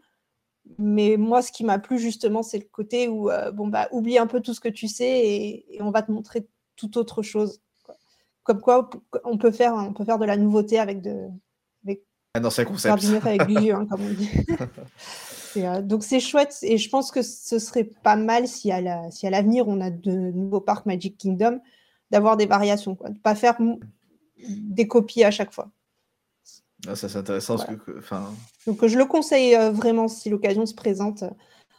Je, le conseille vraiment parce que ça, ça, sort un peu des sentiers battus. C'est vraiment différent pour le coup. Après on aime ou on n'aime pas, mais euh, c'est à voir au moins une fois. Eh ben, une très belle conclusion. Ça va être dur de conclure après euh, ces deux belles conclusions. non, je suis assez d'accord avec vous. Euh, c'est vraiment, c'est comme je disais, c'est le parc troisième génération, hein, où là, tu avais la première génération, c'était Magic Kingdom, le Disneyland Park, je fais pas dans l'ordre, hein, et le mm. Magic Kingdom de Tokyo, enfin Tokyo Disneyland. C'est vrai que là, on avait quelque chose de totalement différent de Disneyland Paris, même si je trouve que Disneyland Paris reste le plus, le parc Disneyland en tout cas reste le plus beau parc Magic Kingdom. oui. du premier enchanté. Hein, j'ai pas fait Tokyo, je précise. Non, mais, ça, ne changera pas. Ça, voilà, ça changera pas le classement, ça je le sais. Euh, mais voilà, après, c'est vrai que le fait que ce soit un, nouveau, un concept, enfin qu'il y ait des nouveautés, euh, c'est déroutant, mais c'est aussi très excitant. Moi, quand même, après, je dirais peut-être un petit bémol, c'est que le parc, pour moi, était, j'ai ressenti comme quoi il était immense et qu'il faisait un peu vide quelquefois. Euh, c'est vrai qu'il y a peut-être un peu un manque d'offres par rapport à la surface du parc, on va dire. Mais voilà, après, enfin, moi, il y a des attractions qui m'ont bluffé, comme Tron. Pirates des Caraïbes euh, Battle of the Second euh, Treasure, je crois. Euh, moi, m'a moins impressionné car trop d'écran. Moi, je, suis un peu allergique à ça, donc voilà. Mais voilà, après, je trouve que les concepts, enfin les nouveautés, les innovations sont présentes et que ça vaut le, coup de d'éviter ce parc si on est un fan Disney, que voilà, on veut découvrir un nouveau type de parc. Voilà. Mais pareil, combinez-le. Nous, on avait fait en 15 jours Pékin, Shanghai, Hong Kong. Et on avait fait les deux parcs comme ça en même temps. Voilà. Bah... Shanghai est un grand hub hein, au, niveau de, au niveau des routes aériennes, donc euh, c'est facile de, de s'y arrêter. Hein. À Pékin, vous aviez fait Universal peut-être? Moi, il n'existait pas encore hein, en 2016. Euh, non, non on n'avait pas fait de parc à Pékin. C'est le seul endroit où on n'avait pas fait de parc. je crois qu'il n'existait pas encore non plus. Mais bon, maintenant il existe. Donc pour ceux qui veulent faire Pékin, Shanghai, Hong Kong, en plus à Pékin, vous pouvez faire Universal Studios Beijing. Après, on fait la muraille. oui, non, mais euh, on peut la faire aussi, bien évidemment. mais si vous êtes fan de parc, pensez à Universal aussi. Moi, c'est ce que je prévois. La prochaine fois que j'y retourne à Shanghai, bah, j'essaierai de passer par Pékin pour faire Universal, puisque c'est le parc le plus récent qu'ils ont ouvert aussi. Et, euh, et euh, pour ceux qui connaissent pas trop, qui connaissent que l'Europe, Universal, c'est vraiment le concurrent de Disney dans, le monde des parcs. Après, pour la petite histoire, moi, c'est le Shanghai, c'est la ville que j'ai moins le préféré des trois. Voilà. Pékin, je crois que... Bon, après, j'ai... Moi, je sais pas. Euh, j'ai pas d'autres villes de comparaison, pour le coup. T'as pas Hong Kong? Mais euh, ça a été... Hmm? T'as pas Hong Kong? Non, Hong Kong, j'ai fait que le parc parce que je me suis trompée dans mes billets d'avion et finalement j'avais 15 jours au lieu de 2 et du coup ah je me suis dit bon allez, je vais finir mon tour du monde des parcs Disney, je reviendrai à Hong Kong un autre jour. Euh, mais Pékin, Mais à Shanghai, moi ça a été une bonne surprise. Ouais, j'ai atterri à Shanghai, vraiment j'avais fait aucune recherche parce que ben, je savais que David était là depuis six mois, je me suis dit bon j'ai un guide sur place, mhm. je vais me laisser porter et euh, et je ne m'étais pas intéressée plus que ça à la ville avant. Et du coup, ça a été une très très bonne surprise parce que finalement, j'avais aucune attente. Et, euh, et je l'ai trouvé vraiment très agréable à visiter. Euh, on s'y sent en sécurité aussi. Ça, c'est plutôt cool. Donc, euh, même pour un voyage solo, s'il y en a qui se posent la question, ça peut, ça peut passer tranquille. et non, enfin, voilà. En tout cas, j'ai pas de point de comparaison avec, avec Pékin ou d'autres villes chinoises. Mais moi, ça avait été une très bonne surprise. Donc, deux jours à Shanghai, c'est bien aussi. Quoi. Bah, Pékin, c'est... Pékin, c'est plus historique. Donc, il y a la Grande Muraille de Chine, il y a le quartier, la, la, euh, cité interdite, etc. Donc, il y a, il y a tout ce côté-là. La cité interdite, c'est nul, mais euh, c'est pas son. non, c'est, bah, non, c'est, c'est historique. C'est, vachement c'est, pas terrible, parce qu'en fait, tous les trésors ont été, ont, ont, ont été euh, récupérés par euh, le gouvernement qui est parti à Taïwan. Du coup, en fait, il y a des grandes salles, c'est très impressionnant, mais c'est vide. Et, euh, et, Hong Kong, c'est différent. Hong Kong, c'est une sorte Hong Kong, c'est encore, c'est encore chose. C'est, plus vibrant, plus vivant. C'est plus c'est la ville du sud, ça, ça crie un peu plus, dans, enfin voilà, ça bouge un peu plus parce que c'était britannique, c'est, c'est occidentalisé en fait Hong Kong. Donc, donc, donc voilà, puis il y a Hong Kong. Moi j'avoue qu'Hong Kong, je l'ai, je l'ai traversé en voiture, ça m'a pas trop attiré. Hein, sur ah, t'as des endroits moment, sympas, euh, notamment. Mais... C'est New York, quoi. C'est vrai, il y a de tout, il y a à ouais, boire et là, à manger mais dedans. là, tu parles et... vraiment ouais. de la ville, euh, Oui, sachant oui, qu'après tu peux aller très rapidement à Macao. Oui, aussi. En une heure de bateau, nous on avait fait l'aller-retour. Ouais, et, euh, et, là où, le, où Hong Kong Disneyland est, c'est l'île de Lantau, où il y a l'aéroport aussi. Et tu as notamment le Big Buddha, et c'est très sympa de Oui. monter ce, ce avec le Big haut et d'avoir une vue euh, sur toute la baie. Voilà. Et Victoria's Peak, quand même, ouvre une Après, vue aussi sur euh, Hong Kong qui est fantastique. Après, j'étais hébergée euh, chez une amie de la famille qui vivait un peu en extérieur de la ville, effectivement. Donc, était plus proche de la côte. Euh, on s'est quand même baladé le matin avant que je parte pour aller voir un petit temple au bord de la mer. Ça restait quand même euh, très, très sympa à voir, quoi. Donc, euh, Ouais. Ouais. Mais la ville, le cœur de la ville, effectivement, je sais pas si. euh, c'est très ça si, Si, mais euh, Enfin, moi, les- je pense, les- moi, je pense que ça te plaira quand même. Oui, c'est une très Parce belle que, ville. parce, que tu as, quand même globalement apprécié, même si c'est pas forcément les choses que tu préfères dans le monde, mais tu as quand même apprécié les villes américaines, notamment New York, etc. Je pense, donc je Mhm. pense que ça te plaira parce que c'est une sorte de New York avec des temples bouddhistes de partout. Il y a des choses très C'est intéressantes. ça. Euh, il, y a des, il y a des quartiers avec des marchés, etc. Donc ça, il y a des senteurs, des trucs, des- il y a du bruit, etc. C'est différent, mais c'est une ville Après, vivante, quoi. un peu comme Tokyo en fait. Euh, c'est c'est une ville vraiment vivante. Un quoi. peu. Euh, Est-ce que Taipei, tu l'avais fait ou pas? ouais, j'ai fait Taipei. Ouais. Oui, À Taïwan. Ouais, oui, j'ai Ouais. fait Taipei. Un peu dans ce style-là. Parce que j'avais beaucoup aimé Taipei. pour Ouais, ouais, si, si. Bah, oh, franchement, oui, un peu dans ce style-là. je vais couper parce que certes, il n'y a pas que Disney dans la vie, mais euh, c'est la fin de Oui, l'émission. Je suis désolé, je coupe un peu parce que sinon on va partir euh, pendant une heure et on s'éloigne un peu du sujet. Mais comme je dis, il n'y a pas que Disney dans la vie, mais Disney c'est bien. Euh, c'est quand même notre passion commune, c'est pour ça qu'on est là, euh, qu'on est ici quand même. Euh, donc, bah, en tout cas, je vous remercie d'avoir euh, écouté ou regardé notre émission en live ou en replay. Je vous remercie beaucoup. Euh, en attendant la prochaine émission, vous pouvez retrouver euh, l'ensemble de la galaxie chronicée. J'appelle ça la galaxie chronicée, ça fait beaucoup d'ensemble comme ça. Euh, nos réseaux sociaux, donc Facebook, Twitter, Instagram, Letterboxd, LinkedIn, pardon, j'ai failli oublier LinkedIn. Voilà. Vous pouvez retrouver nos, nos playlists musicales sur Deezer et sur Spotify, ou que sur Spotify, Deezer, je crois que j'oublie. Voilà, vous pouvez retrouver nos playlists musicales.